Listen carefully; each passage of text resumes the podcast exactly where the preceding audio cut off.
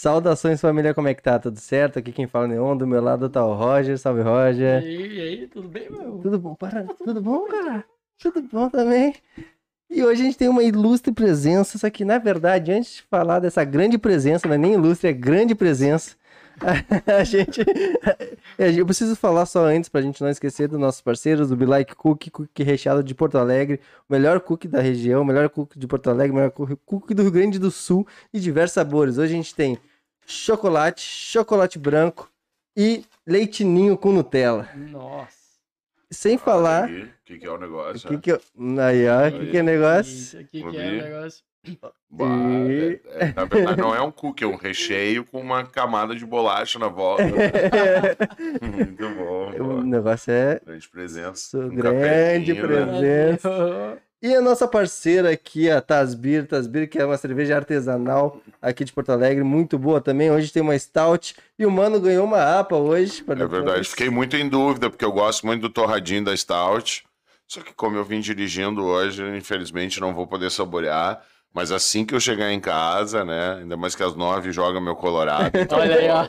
Vou saborear, fazer meu esquenta pro show na Blow Up hoje no Ocidente. Vou fazer com, com a teva do Tasbir. Taz Bier. é. Eu que sou Bier, né? Meu sobrenome, meu, meu nome é Diogo Paz Bier. Né? Jogo Paz Beer. Então, pô, acho que, o, acho que os meus ancestrais alemães faziam cerveja na Alemanha.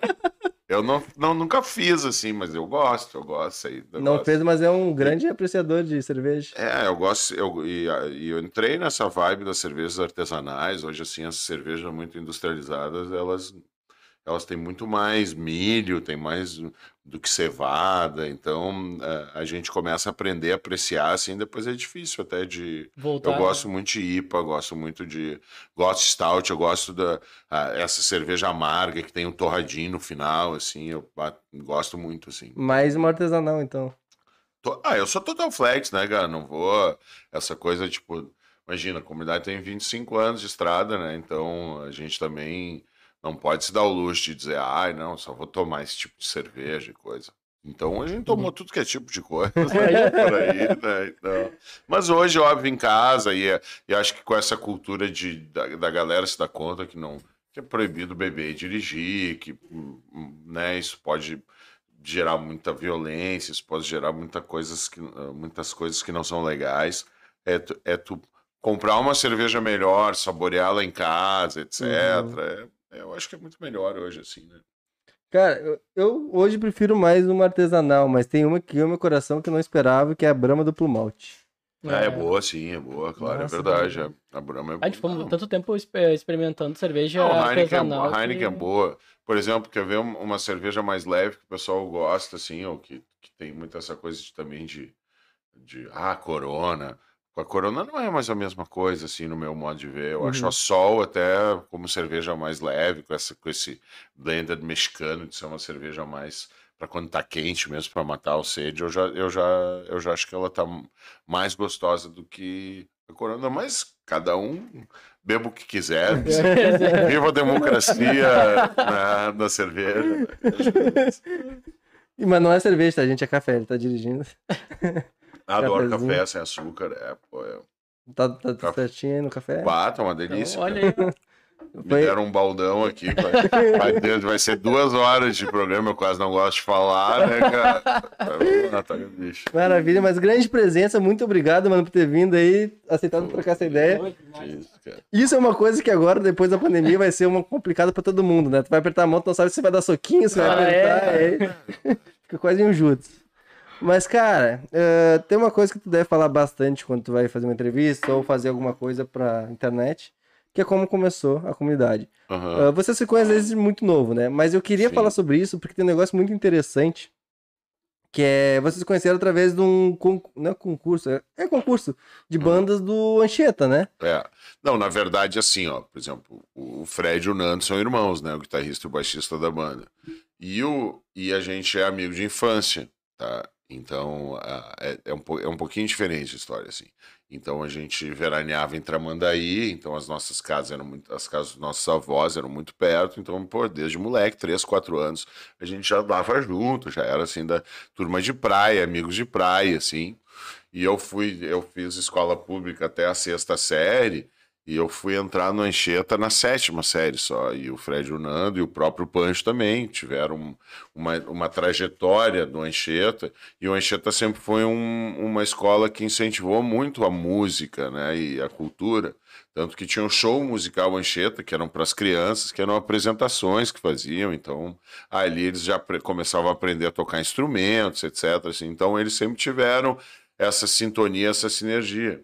E o Pancho, além disso, era a, veraneava também em Tramanda e era depois, depois ele até a gente começou a conviver junto, assim mesmo antes de eu entrar pro Enxeto. Uhum. E aí e aí, pô, a gente se divertia muito. Eles tocavam sempre junto, eles moleques tinham uma banda de de jazz fusion instrumental, assim, os três que era XYZ, sempre tocaram muito, sempre tocaram muito. E eu, e eu acho que eu fui o cara que, de certa forma, traduziu um pouco a linguagem do que a gente vivia para a sonzeira que eles sempre tocaram, sabe? Então, uh, e o Fica, claro, era um momento importante porque a gente gostava muito de música, gostava muito de rock, então era o festival interno da canção enxetana. E aí, quando surgiu a comunidade, lá em 95, uh, a gente já, já tinha assim uma relação muito boa, principalmente com a Ultraman, com os acústicos valvulados, que são bandas mais antigas, bandas mais anteriores, do que, mais anteriores é ótimo, são bandas anteriores da gente.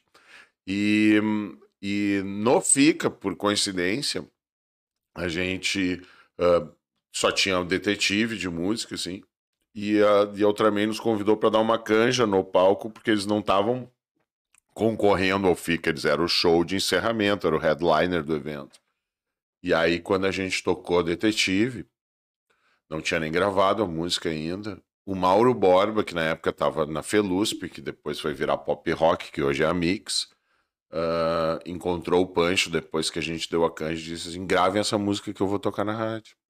E aí o que que acontecia? Para tocar na Felusp, tu já tinha que estar tá no circuito, tu já tinha, tu, tu, tu, tinha, digamos assim, a, a rádio que abria as portas uh, para essa, essa geração, assim, da música feita aqui, principalmente em Porto Alegre, obviamente no estado inteiro.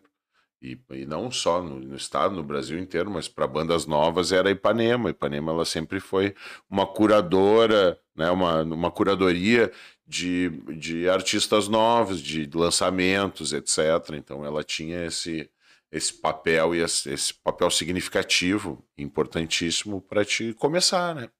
Então, que estava mais atrelado ao underground e tudo. Então, a gente já sabia que, que, que a gente ia ser muito bem recebido pela, pela Ipanema, porque, porque era a porta de entrada de todos. Então, mesmo antes de gravar a fita demo, que uh, agora não tem mais no Mercado Livre, mas esses dias a gente viu tava 500 reais uma fita demo da gente, assim, né?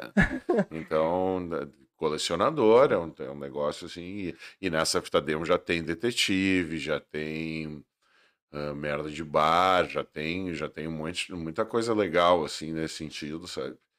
E, e aí, quando a gente pô, dali aquilo foi importantíssimo pra gente, porque a gente viu assim, pô, a gente não vai tocar só na Ipanema, a gente vai tocar na, Felu, na Felusp também, que depois foi virar pop rock. Uhum.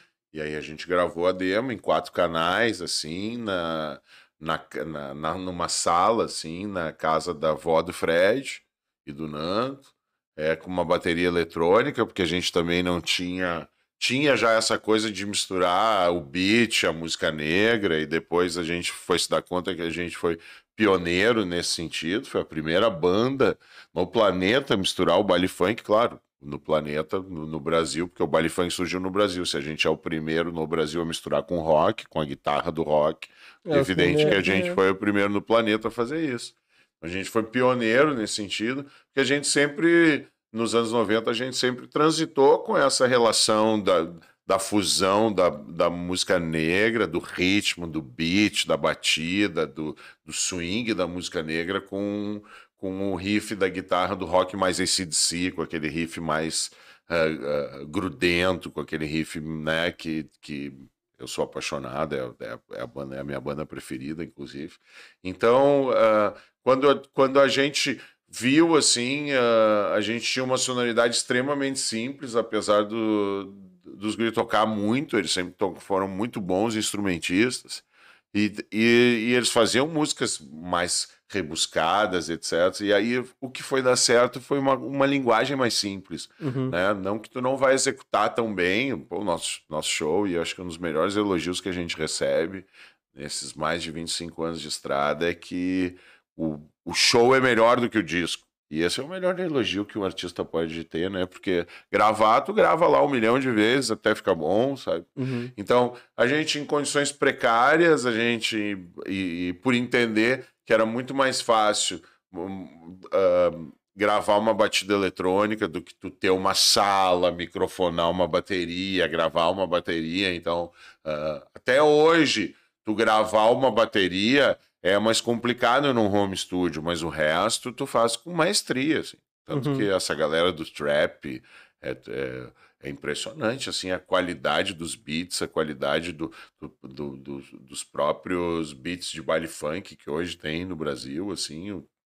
os caras estão gringos, os caras estão produzindo música eletrônica com, uma qualidade, olha, emocionante, assim, é muito legal. E acho que por isso também essa febre da gurizada tá, tá muito, porque os beats estão, tão, não estão perdendo nada para E na época lá, com, com o Dr. Dre da vida, com o Snoop, pô, pro cara fazer um pam, pam, pam, pam, pam, se ele quisesse gravar uma orquestra para fazer uma coisa extremamente simples, ele, ele gastava muito para chegar numa sonoridade fodida, sabe?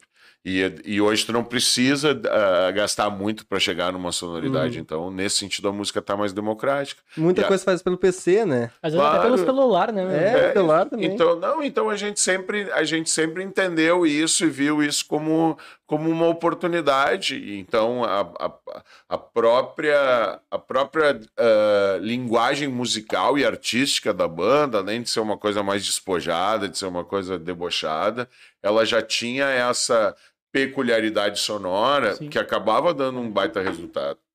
Só para vocês terem uma ideia, nessa época, em 95, a gente está falando, inverno de 95, para te fazer um CD, um CD hoje, que nem existe mais, mídia física, custava 50 reais, 50 dólares para te fazer um CD. Cada. E tu tinha, é, e tu Hum. tinha que ir até Novo Hamburgo, porque não, em Porto Alegre não tinha ninguém, tinha uma gravadora lá, Total Records. E aí a gente fez essa fita demo, gravou essa fita demo e levou lá o- a mesa Tascam em quatro canais, com beat, guitarra, ba- baixo e voz, para passar para um CD e fez três, quatro cópias de CD. Um a gente entregou para Ipanema, um a gente- outro a gente entregou para Felusp, outro a gente entregou para Atlântida, e outro a gente ficou com a gente para fazer as cópias de fita demo. Hum, Então, o que que é- então a gente não fazia fita demo copiando fita de fita. A gente tinha um, um som mais digital, um som de mais qualidade, bem processado dentro de um CD, e no CD a gente gravava a fita- demo, assim. Então também a- acabou que o resultado da fita demo era, era muito melhor do que tu do que tu gravar num estúdio mais caseiro, do que fazer isso e tá fazendo cópia de fita para fita. Porque tinha o beat, já tinha essa, já tinha o punch da batida eletrônica é, é, com, com, digamos assim, com uma, uma referência digital bem, bem, bem masterizada, bem, então funcionou muito bem, sabe? uhum.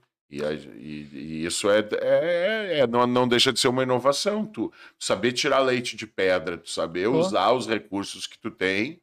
E a comunidade também, a gente. Inovando também. É, né, não, e a gente também no começo, a gente sempre entendeu que aquilo ali era muito mais pra gente se divertir do que pra gente pegar lá, os, sei lá, os 300 reais que a gente ganhava de cachê pra fazer um show.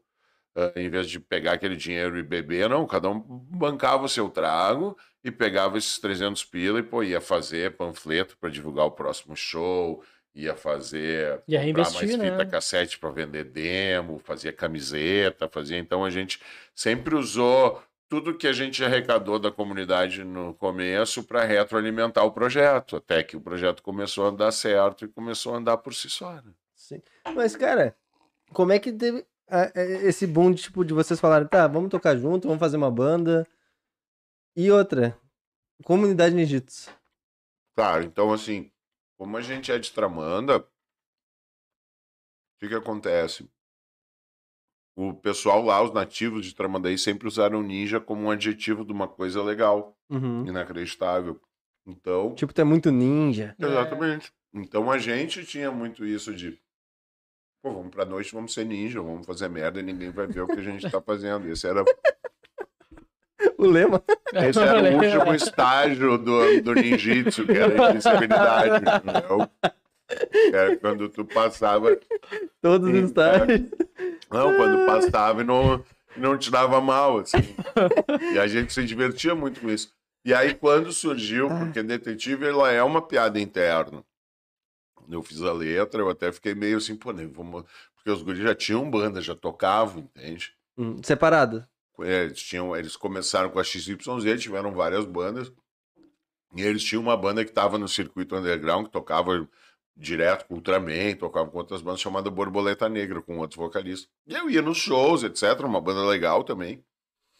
E aí, quando eu fiz Detetive, é, o na verdade, o Detetive tinha um, um cara que vivia conosco na praia ali, que mentia que o pai dele era detetive e tinha uma voz fina.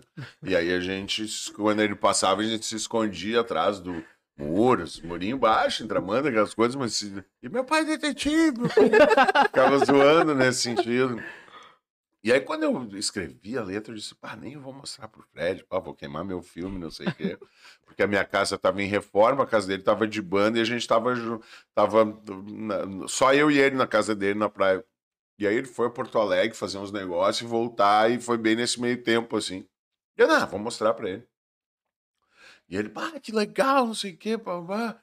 E já tinha essa coisa do detetive, I got the power, sabe? Pô, que legal, uma coisa super simples, assim, então... E aí a gente começou a dar canja nos shows da Borboleta Negra. Que ela já tinha, tipo, isso foi no verão de 95, eles já tinham lá, sei lá, uns 4, 5 shows no verão na praia ali, em Uhum. Bé e tudo. E aí quando a gente dava canja, eu cantava detetive, eu saía do palco, chamava mais atenção, porque, pô, que legal esse som, que louco, não sei o quê, como é que é isso? o? Pô, que legal. Daí a gente começou a ver, pô, cara, isso pode dar certo, entendeu? Um negócio que era pra gente, pra gente se divertir, uma piada interna. E aí todo veio toda uma linguagem, veio toda uma, uma tradução ali do que a gente vivia, do que a nossa geração vivia. Tanto que a linguagem hoje ela é extremamente contemporânea, né? Então, o beat é contemporâneo, a linguagem é contemporânea. Passaram-se quase 30 anos e a gente continua fazendo show, a gente continua na estrada, assim. Então foi, foi uma coisa muito natural pra gente e despretensiosa. E eu acho que por a gente não ter também muitas ah, pretensões, a gente pode ser muito autêntico, a gente pode Uhum. fazer música para se divertir em primeiro lugar. E aí a gente acabou divertindo muita gente, criando uma legião, criando uma relação é, com os nossos fãs que a gente tem até hoje. né? A, a primeira música que vocês escreveram foi Detetive, então. Detetive e Boys Don't Cry, que é aquela versão reggae ah, de Boys Don't Cry do The Cure, que na verdade é em rolês, é, em, é uma letra com várias palavras em inglês que não tem sentido nenhum, pra ser aquela coisa assim, um moleque, não, eu sei cantar inglês, gatinho, sabe? Gatinho, tinha muito- Tanto que no primeiro disco, ah, a gente tentou liberar essa música, e o Robert Smith, vocalista do The Cure, ele mandou uma carta pra gente, Caraca! mandou pra gra gravadora dizendo assim: Olha, me desculpa, mas eu não consegui entender o inglês de vocês.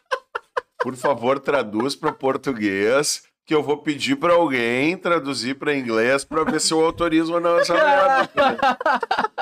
E aí nós olhamos tá, e agora? Como é que nós vamos fazer? Daí nós, olha, caro Robert Smith, a gente ficou honrado de ter nos mandado uma carta, etc. Mas essa, essa música, ela não é para ter um significado, ela tem palavras que são mais percussivas, que lembram também é, o vocabulário mais afro-brasileiro, etc., que tem a ver com ritmo, tem a ver com swing, não sei o quê.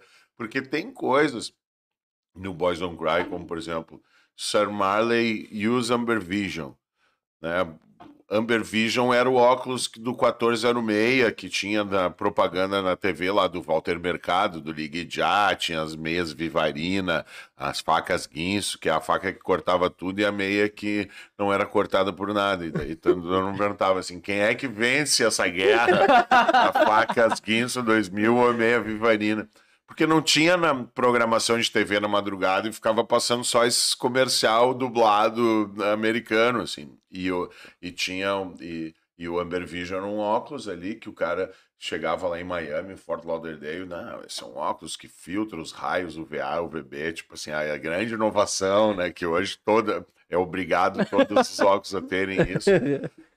E aí, pô, a gente tentou dar esse caô no cara, mas aí ele não autorizou, né? Mas não autorizou, mas a gente, a música tocou um monte no rádio, a gente volta e meia, assim, quando no Bis a gente toca ela também, então é...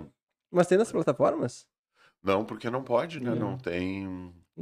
Na rádio, na rádio podia tocar, assim, não tinha essa coisa tão... Hoje, não sei se dá pra ter que ver com o Fred. O Fred que cuida mais dessa parte de plataformas, mas Boys Don't Cry não tem. Mas talvez no YouTube tenha, porque o YouTube é mais democrático nesse sentido. Pois é. Sim. Mas não foi a primeira música de, de vocês na rádio, né? Nenhuma dessas duas. Cara, não foi, porque o que, que aconteceu? Na demo, tem um hardcore de uma música que eu e o Fred fizemos quando nós tinha 10 anos. Família H. Que é um hardcore, assim, em homenagem ao Casal 20, que era um, um seriado que dava lá no, uh, na TV, assim. E aí, uma música nonsense total, assim. E o que que aconteceu? Era a única música que tinha bateria. Só que como era um hardcore, era uma coisa para ser mais suja mesmo, então não tinha problema. Uhum. E foi a única. E, a, e, aí nós gravamos uma bateria num canal só mesmo. Pra, pra, ou gravamos em dois canais de guitarra e baixo no mesmo canal. Agora não me lembro para ter um canal só para voz, porque a gente tinha quatro canais para gravar. Na Tascam, que era a mesa que a gente gravava na época. E aí quando a gente foi tocar no Garagem Hermética, que era um lugar clássico do underground em Porto Alegre, era para abrir para Boi Mamão, que era uma banda de Curitiba, uma banda de ska bem legal assim da época, que já tinha um público, etc. E aí a gente foi na Ipanema divulgar. E aí já conheci o Alexandre Brasil, era o cara que que estava nas tardes na Ipanema, etc. E aí a gente chegou lá, tá, e, e qual é e a música de vocês? E, nós, e, e, todo mundo já tinha expectativa em detetive, porque todo mundo já, já tinha virado um conceito detetive, assim, no underground, porque na praia deu certo, a gente começou a tocar aqui, canja aqui, canja ali, etc. Já tinha uma, um, um interesse, digamos assim, da galera que frequentava mais ali a Baus Cassal, o próprio Oswaldo Aranha, isso era o fim do Oswaldo Aranha ali. Uh, daí a gente, pá, mas a única música que a gente tem gravada é a, é a música que não tem nada a ver com a demo, que era um hardcore com, com coisa. Ah, então vai aí mesmo. Então, então a, a, a, nossa primeira música que tocou na rádio, na verdade, é a primeira música que a gente fez, só que não era uma música da comunidade, era uma música quando o Fred aprendeu a tocar guitarra. A gente fez lá umas 10 músicas, eu e ele, tudo meio camisa de Vênus, assim, sabe? E só que a gente perdeu essa, essa gravação que a gente tinha. Isso é um, ah, isso é um pecado ter perdido, assim.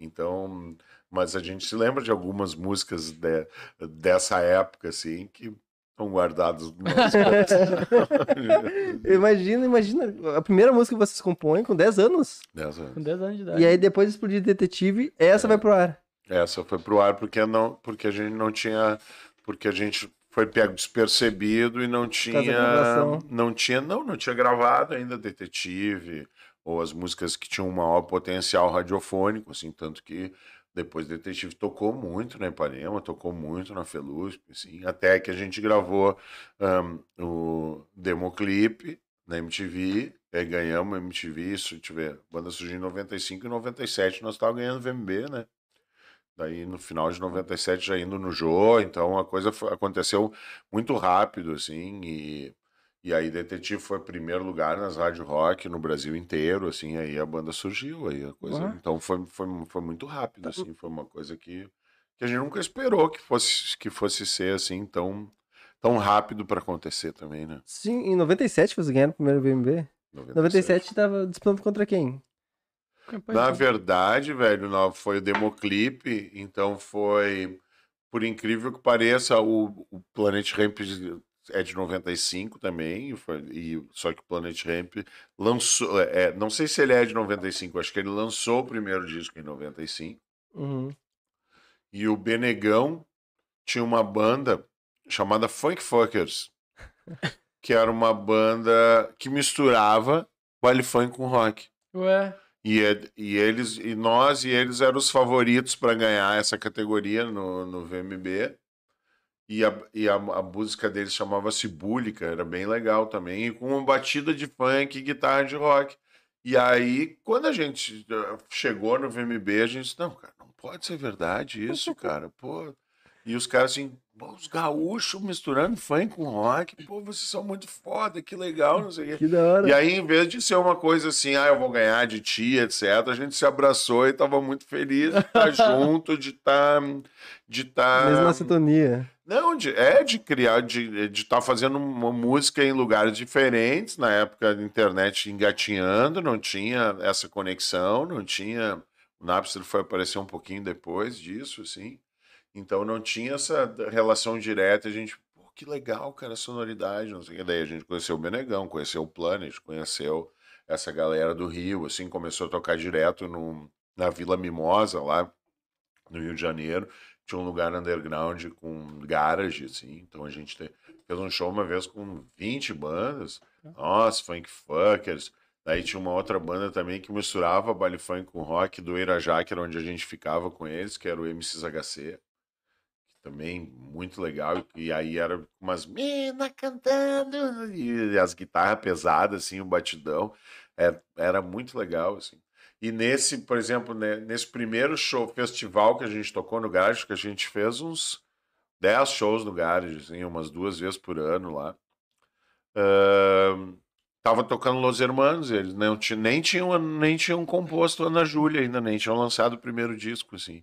Eu já conheço. Então a gente conheceu muito a cena do underground carioca. A maioria das bandas, assim, claro, eu acho que Los Hermanos foi a que mais se destacou. O Planet já estava um degrau acima nesse sentido, mas as bandas já muito influenciadas pelo Planet Ramp, assim, a maioria fazendo um som até parecido com o Planet, assim, Uhum. que foi, acho que, um, um baita ícone dentro da, da cultura do underground carioca, que estourou no Brasil inteiro. E aí depois, e claro, e aí conheceu também uma galera de Brasília que tocava lá, etc. Então o Garage foi um lugar muito legal também pra gente pra gente se situar em relação a, a quem estava fazendo música mais no underground brasileiro, assim, e começou a ter uma relação direta com, com essa galera, até que depois foi conhecer Raimundos, Charlie Brown, e aí a coisa foi, né? Inclusive, você tem um, um som com o Benegão, tem? Sim, é o Primo Morango, Uhum. Que é, o, na, na verdade, daí o que, que aconteceu? Daí a gente lançou o primeiro disco, o Benegão se separou e ele veio dar uma. Ele veio fazer uma participação especial no para gravar o segundo disco aqui. E ele disse: Ô, meu, sabe de uma coisa? Vou ficar aqui. Daí eu, eu, ele ficou morando uns seis meses na minha casa. E eh, o Planet estava meio sem show na época, ele tinha dado uma, uma saída do Planet. E ele ia em todos os shows, assim, daí ele né, fazia participação, tocava. ah, então a gente tem uma relação muito legal com o Bernardo. Ele, tanto que o funk até o caroço do, né, do disco solo dele, o Benegão e Seletores de Frequência, quem grava o funk até o caroço, as vozes é eu e o Fred, assim, quem, quem faz o coro, assim. Ele participa do DVD também, é ele, é o Lucas, é o Papas, ah, o Educar e o, e, o, e o próprio Chorão, assim, que fazem a participação nos, no DVD dos 15 anos ali, que é o, acho que é o DVD mais importante da nossa trajetória, onde tem todos os sucessos do, do jeito que, que eles são, ou do jeito que eles sempre impactaram ao vivo, assim, né? Eu, eu digo assim, aquilo é um... É um, É o Marco. É, é, é, é, é a comunidade no planeta, aquele, aquele DVD, entendeu? O que a Uhum. gente fazia no Planeta Atlântico, a sonoridade, tudo. Porque esse projeto dos 25 anos, que a gente gravou no, no final do ano passado, ele já é um projeto assim, não, pô, vamos fazer uma coisa diferente, vamos pegar as nossas músicas e vamos dar uma roupagem é, como se ela fosse ser mais anos 70, como se ela fosse ser um funk mais.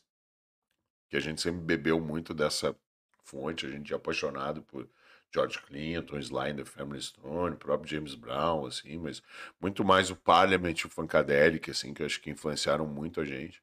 Tanto que quando a gente abre o show do Red Hot em 2002 ou 2003 no Gigantinho em Porto Alegre, que a gente recebeu do Chad Smith, acho que o melhor elogio que uma banda poderia receber, dos caras que são teus ídolos, que ele diz assim, olha, é, a maioria das support bands, das bandas que uh, abrem os nossos shows, elas são influenciadas uh, pela gente. Uhum. Dá para ver que vocês têm a mesma influência que a gente. Por quê? Porque, ah. porque a gente não fazia cabeça, que é um som mais reggae, tem uma hora que a gente baixa uma funkeira e faz um incidental e puxa uma música do George Clinton, do, do Funkadelic. E o George Clinton produziu o terceiro disco uh, do Red Hot, assim, e o Red Hot ele foi estourar no quarto disco com no Mother's Milk com Knock Me Down e depois ele explodiu com o Blood Sugar, que é o que tem o Give It Away, que tem Under the Bridge, assim. Então, antes Apenas, do Mother's Milk, o Freakstyle é produzido pelo George Clinton. E aí quando a gente puxa esse som uh, na abertura, o Chad Smith está ali ouvindo o show, porque a gente tinha conversado com ele no hotel, tinha, tinha rolado uma sinergia, e ele sobe no palco para cantar com a gente, assim. Então, então foi, foi muito legal, assim, essa, essa experiência, o carinho que a gente teve do Red Hot quando eles estiveram em Porto Alegre. E é muito por isso, por, porque tem, porque, sei lá, a gente bebe, bebia da mesma vertente ali, do próprio Hendrix, da, do George Clinton, que pô, o cara produziu o terceiro disco deles e, e, a, e a própria história do hip hop tá muito atrelada ao, ao Parliament Funkadelic, que eu acho que o cara mais ampliado pelo Dr. Dre nos beats dele lá, e fala muito no State of Compton agora, que é aquele, que é aquele filme irado que, que conta um pouco da história do Dr. Dre e, da, uhum. e, e, e, do West Side, do, rap, do hip hop ali, de como, como, como cria toda a história, como cria o NWA, que é, que é da onde surgiu, digamos assim, essa, essa puta referência de, de tu tratar o rap como ele deve ser tratado, com carinho, com super produção, porque os Estados Unidos rapidamente chegou a esse nível, né? Uhum. Então aqui no Brasil a gente teve a gente teve até que ralar muito mais assim para que para que o hip hop chegasse no seu valor, assim, né? E o Racionais, obviamente, é, é um puta ícone de, e representa muito, né? Porque o Racionais, eu, eu tô falando isso porque eu sei que vocês valorizam muito os novos artistas do hip uhum. hop. E, e eu sempre digo assim que o Brown e, o, e os Racionais, eles são o primeiro movimento antirracista no Brasil. Uhum. Porque hoje todo mundo fala né, que não basta é, não ser racista, que a gente tem que ser antirracista, que a gente tem que ter nojo de, de, desse tipo de gente que, que, pô, que não valoriza as pessoas pelo que elas produzem, pelo que elas entregam para a sociedade, sabe? Então é, é, é, e o Brown e todos os racionais eles têm assim uma é, uma responsabilidade histórica uh, em, em, começar essa cultura de que não basta não ser racista, que a gente tem que ter nojo de quem tem esse tipo de atitude, assim. De um jeito até meio agressivo, mas é totalmente justificável pelo, pelo momento e, e, e, e para a gente ter uma mudança de cultura. Né? Tanto Perfeito. que uh, ontem eu levei meu filho no Matuei, no teto lá, e ele, pô, foi o primeiro show, ele tem 11 anos, foi o primeiro show que ah, ele vai nos meus shows, assim, quando é domingo de tarde, alguma coisa assim, mas mas nesse sentido foi nos 25 anos, porque era um show especial. Mas foi a primeira vez que ele disse: Bah, pai, o meu sonho é ver o show do teto, não sei o quê. Deu, não, então deixa pra mim. Daí, pô, falei com a galera do Pepsi lá e tudo, fomos assim. E, e, e, ele tá ouvindo muito trap, tá curtindo muito trap, assim. E eu, porra, graças a Deus tô ouvindo trap. Só que eu disse, ah, tu quer ouvir trap? Então é o seguinte, eu botei o um nego drama pra ele ouvir. E disse assim, ó, agora quando tu chegar para mim e, e me cantar todas as duas partes, tanto a parte do Ed Rock como a do Brown, sem, sem, sem letras.br, porque daí fica fácil. O pai te dá mil reais. Claro, pra quê? Pra fazer ele, ah, tu quer ouvir trap, mas não, mas peraí, tu vai ouvir Racionais primeiro, entender um pouco. é, né? Vai entender um pouco da história. do, do hip hop brasileiro, Ah, assim, né? Então, pô, e o Sabotagem também, e tem... Tem o da Guedes Tem- daqui. Bah, da Guedes. O da Guedes surgiu junto com a gente, né? Tanto que o da Guedes, antes de ser da Guedes, era SOFG, Sons of the- da Guedes, né? Hum. E o primeiro show que a gente fez em Porto Alegre foi no aniversário de uma amiga nossa e foi comunidade SOFG, assim. Então, é- Caralho, que foda. então tem. A gente, né, a gente é muito fã do da Guedes, assim, é, daí tem, um, tem um baita de, um, de, um- de uma importância também, por quê? Porque pô, o primeiro disco do da Guedes é produzido pelo DJ 1, que era o DJ do Taíde, assim, então é uma galera que também sempre foi muito respeitada em nível nacional, criativa, com as letras ótimas, com melodia, com refrão, com atitude, sabe? Então é, é, é um orgulho para o Estado, assim, a história do da Guedes aqui. E que bom que eles estão voltando, estão aí, estão engatinhando para voltar para a estrada. A gente torce para que eles voltem o mais rápido possível. Ah, com certeza. E, inclusive, a gente tá falando com o Nitrodi pra colar aqui mês que Pô, vem. que legal, Vai cara. ser uma honra Ô, enorme. Nitro, certeza. vamos lá, cara. Vamos, Vamos, Nitro. guri, os guri, mano. Vamos lá, Nitro. Vai, mas é, eu fui uma lenda também pra marcar, né, cara? Não posso falar porque, vai, é- é- minha vida é complicada. Faz tempo que a gente... correria, né? Não, mas eu entendo, a gente tava voltando tudo quando a gente começou a falar, né? Tava meio querendo voltar, e aí você tinha que se replanejar. Inclusive, antes até, eu, eu não deixa esquecer de falar do Chorão, porque eu quero saber da- dessa história com o Chorão. Mas antes eu quero, já que tu tocou no Red Hot, como é que foi pra ti receber essa proposta de tocar? Como é que foi o nervosismo? Como é que foi a troca de ideia com eles? Porque é uma experiência do caralho, né? É, mas assim, ó, o que que acontece? Isso foi em 2002, 2003. Em 2000 a gente abriu o Planeta Atlântida, em 2001 a gente fechou o Planeta abriu a noite sábado, em 2000, que foi a primeira apresentação nossa. Em 2001 a gente fechou o Planeta Atlântida, sendo a única banda que tinha um disco só. Todas as outras, porque a gente estava lançando em 2001 o, o Michael Douglas Syndrome. Uhum. E aí. Só que tá lançando, as pessoas não conheciam o disco ainda. Então nós éramos o único artista de todos os palcos que tinha só um disco. Então a gente fazia aquele show com, com os clássicos do primeiro disco ah, desde 96, desde 97. Então. Em 98 a gente já fazia muito show, em 99 a gente já fazia, em 2000 a gente abriu o Sábado do Planeta com mais de 20 mil pessoas. E foi o recorde público de encerramento do planeta.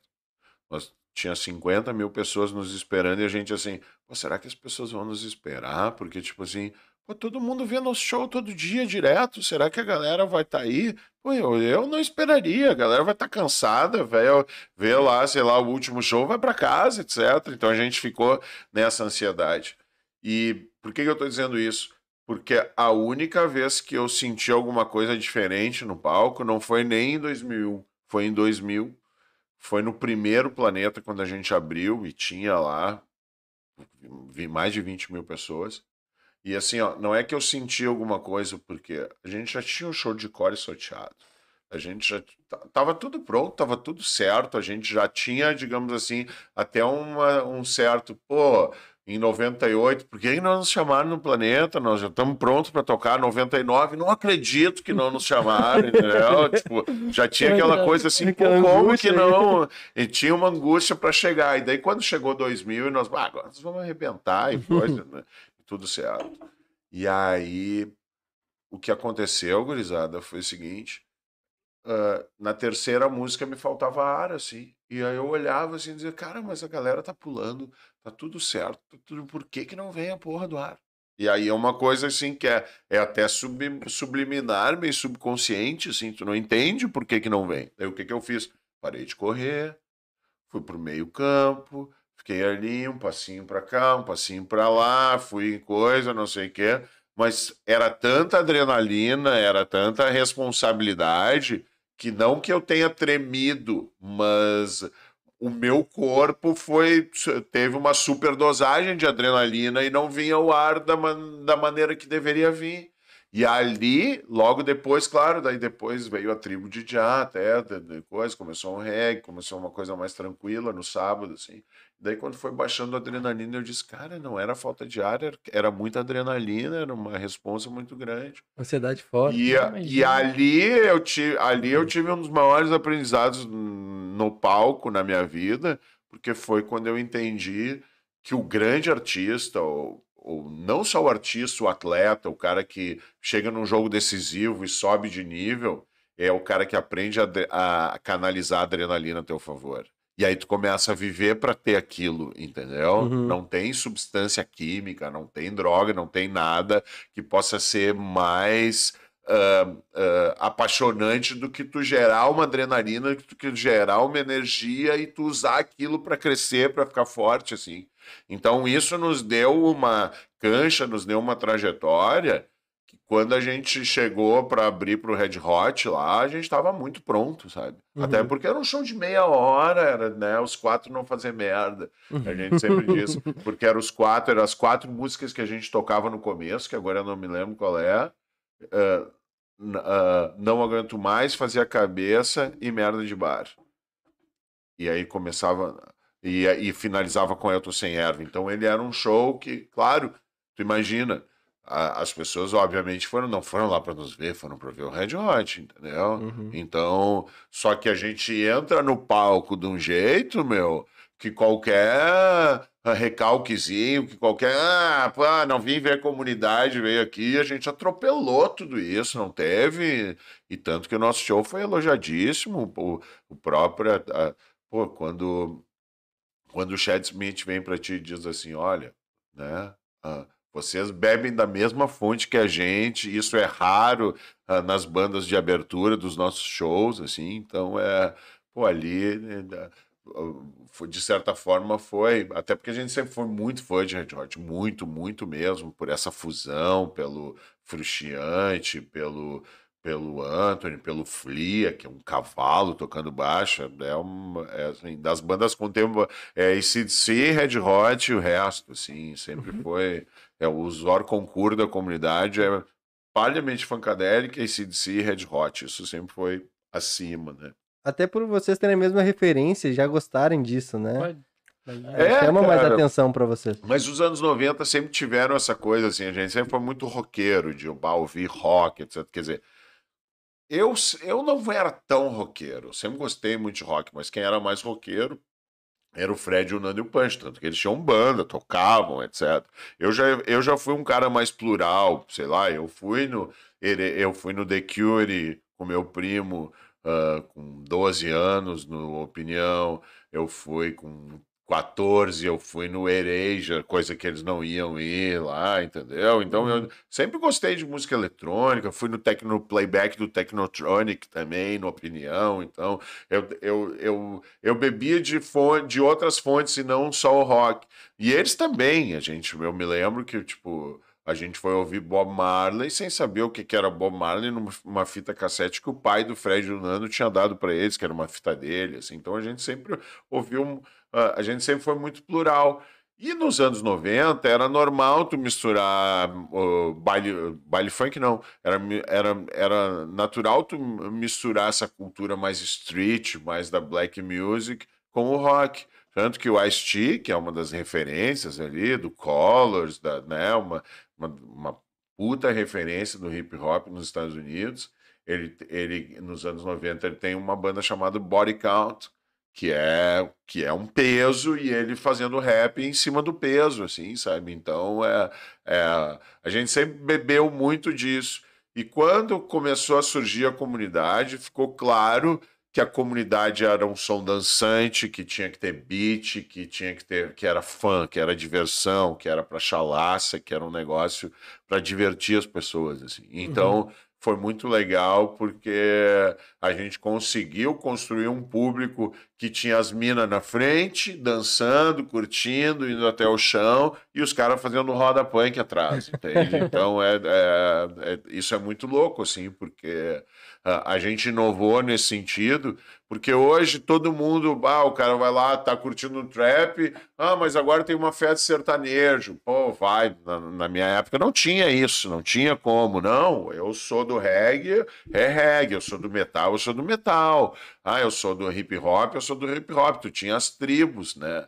E hoje não existe mais isso. Hoje as pessoas elas saem para se divertir, elas não estão nem aí, Uhum. sabe? E isso é muito legal também. Eu- e a gente é, é- é- não deixa de ser uma fagulha nesse sentido, porque a gente misturou sempre as coisas de uma maneira despretensiosa que acabou dando certo, que acabou virando pela linguagem, pela sonoridade, pela simplicidade, que acabou fazendo muito sucesso. Mas além do funk, tu mistura também rap, vocês misturam reggae.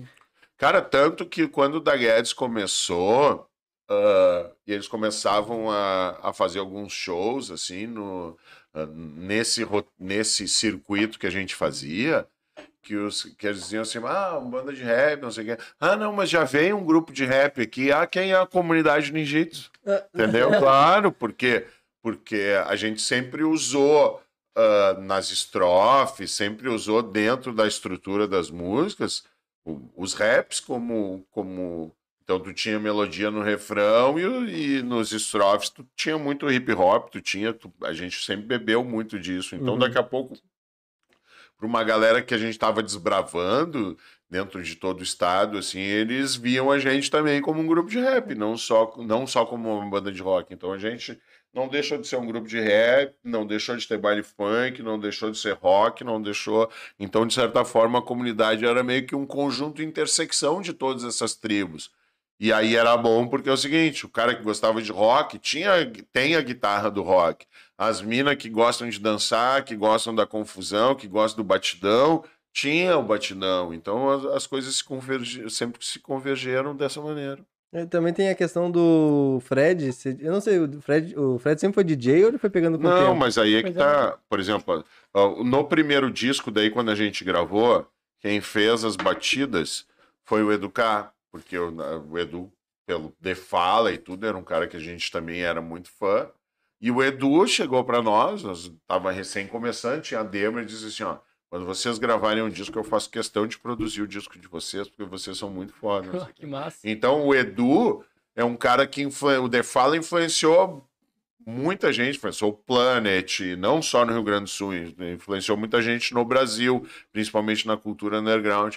E a gente influenciou o Edu, porque logo depois que a gente gravou o primeiro disco, ele, ele fez Popozuda, por exemplo, entende? Então, Uhum. e Popozuda é uma música que é, parece mais nossa do que do The Fala, tanto que é uma música que a gente já toca direto nos nossos shows, porque ela tem muito a ver com essa sinergia que a gente construiu. E aí, no primeiro disco, as batidas do Broncas Legais, elas foram desenhadas pelo Edu.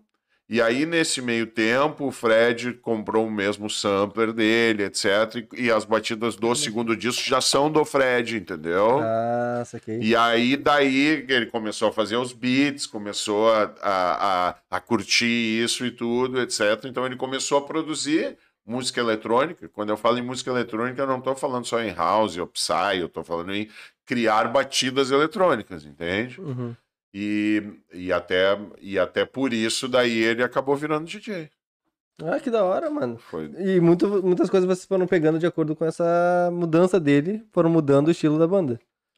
Vocês tiveram uma Não. mudança em questão de batida. Não, na verdade, assim, eu- eu acho que não. Eu acho que o que aconteceu foi que a necessidade da gente não ter que esperar alguém fazer as coisas pra Uhum. gente fez com que ele, ele começasse a entender ele começasse a entender a importância da gente estar da gente estar criando nesse Sim. sentido, entende? Sim. Então, assim, é, ele sempre foi o executor da coisa nesse sentido, mas não, mas não significava que só ele desenhava o projeto, porque daqui a Ah. pouco o próprio Pancho que, é, que isso é muito legal, assim, porque o Batera, normalmente, ele, não, eu quero tocar e etc. O Pancho, não, cara, a sonoridade é essa aqui.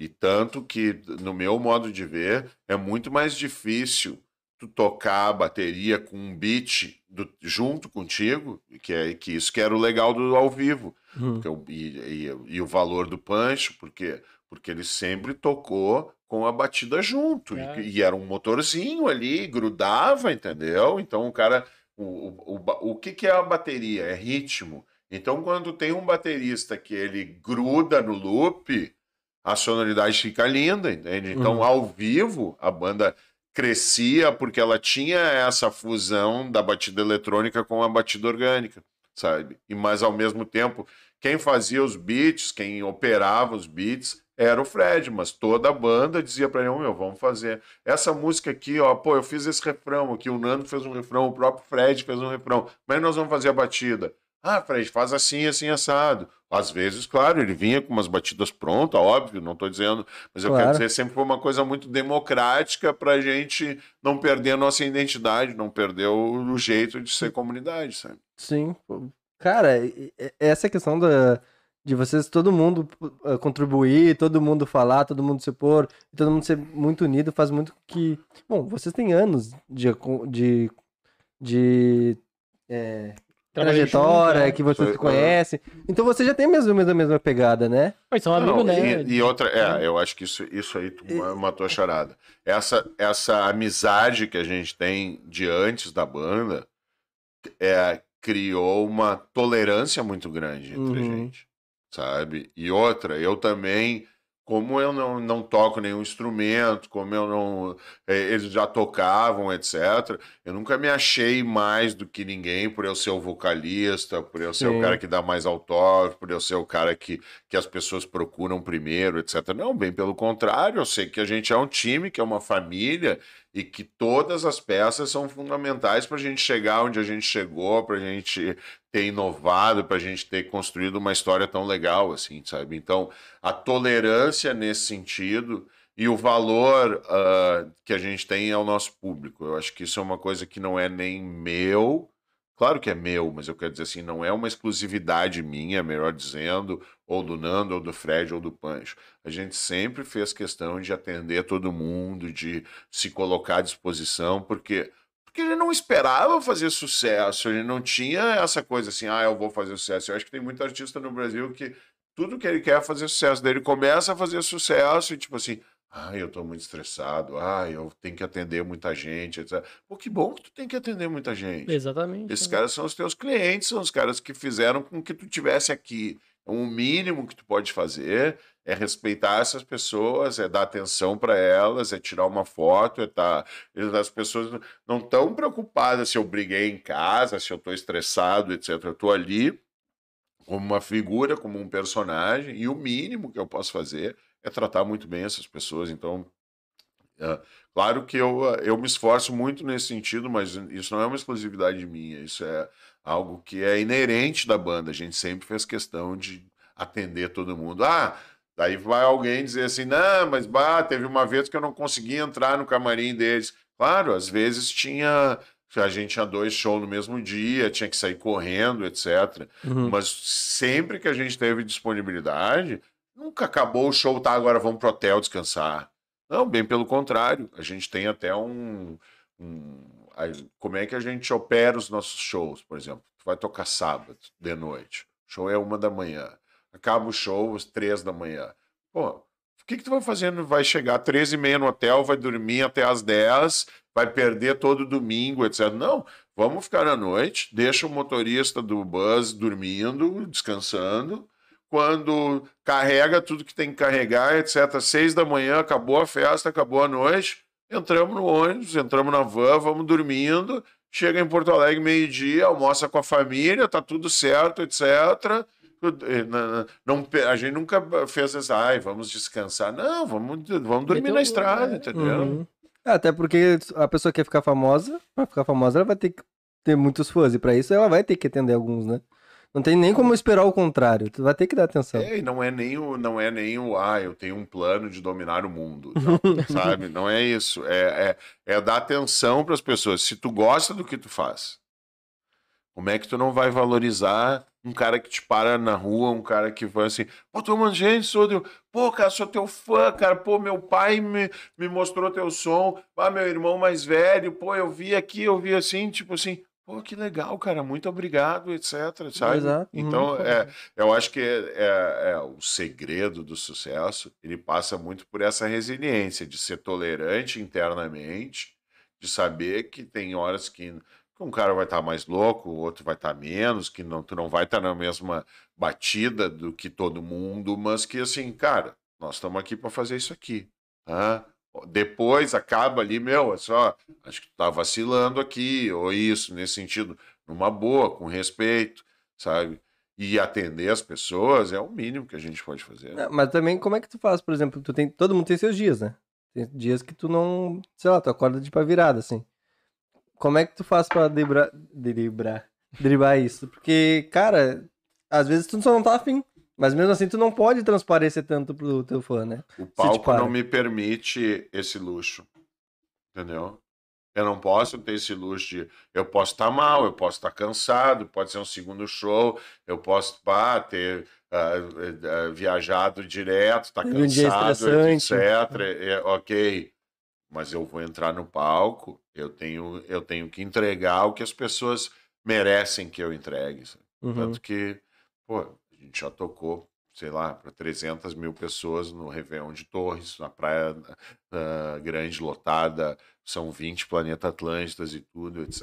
Mas ah, às vezes tu vê, de, ah, tu vê quando alguém é de verdade no- nos pequenos momentos. Eu me lembro que teve um show uma vez que a gente foi tocar uma segunda-feira num evento que os caras fizeram numa cidade aqui do estado 30 shows, um show por dia, e no domingo teve um show gigantesco, assim, e, e que foi todo mundo, e segunda-feira nos botaram no pior dia, etc, não sei o que, com uma baita de uma estrutura, tinha lá um lugar que cabia 5 mil pessoas, tinha 100 cabeças.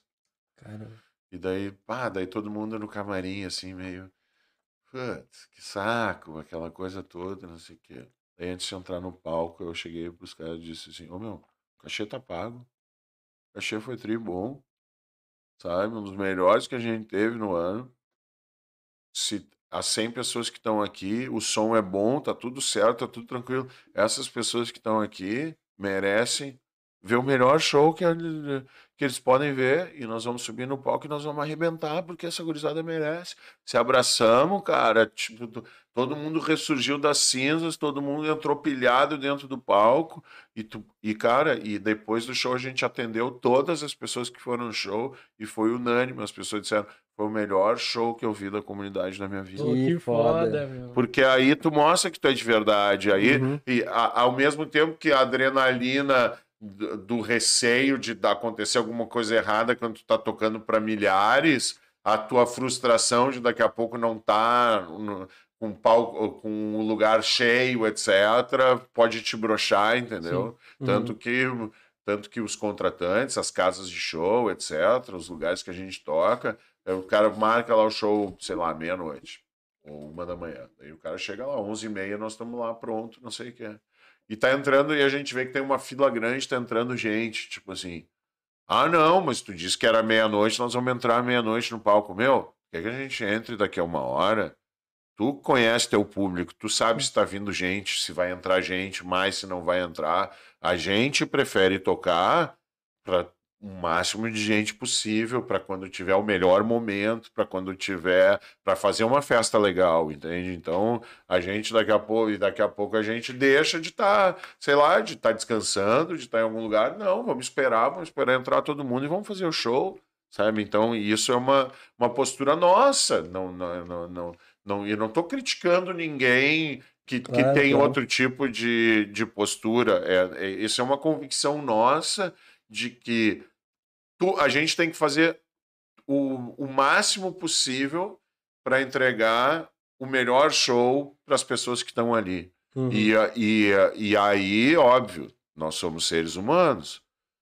Nada melhor do que essa reciprocidade entre artista e público. Quanto mais a galera vem junto, mais vocês vão... isso nos retroalimenta para para entregar e para se divertir junto com as pessoas. Acho que isso é.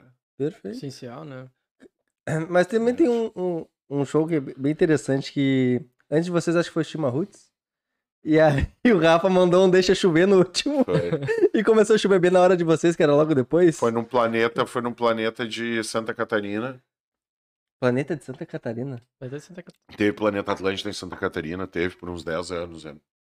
E aí o seguinte, a gente a gente ia tocar naquele horário que começa de dia e acaba de noite. Ah, Sabe? no pôr do, bem no pôr do É, que é, ah, para festival é muito legal, porque tu consegue enxergar as pessoas, consegue ver a reação delas e depois ainda tu pega o palco com luz, tu pega tudo assim, então é, um- é uma vibe muito legal.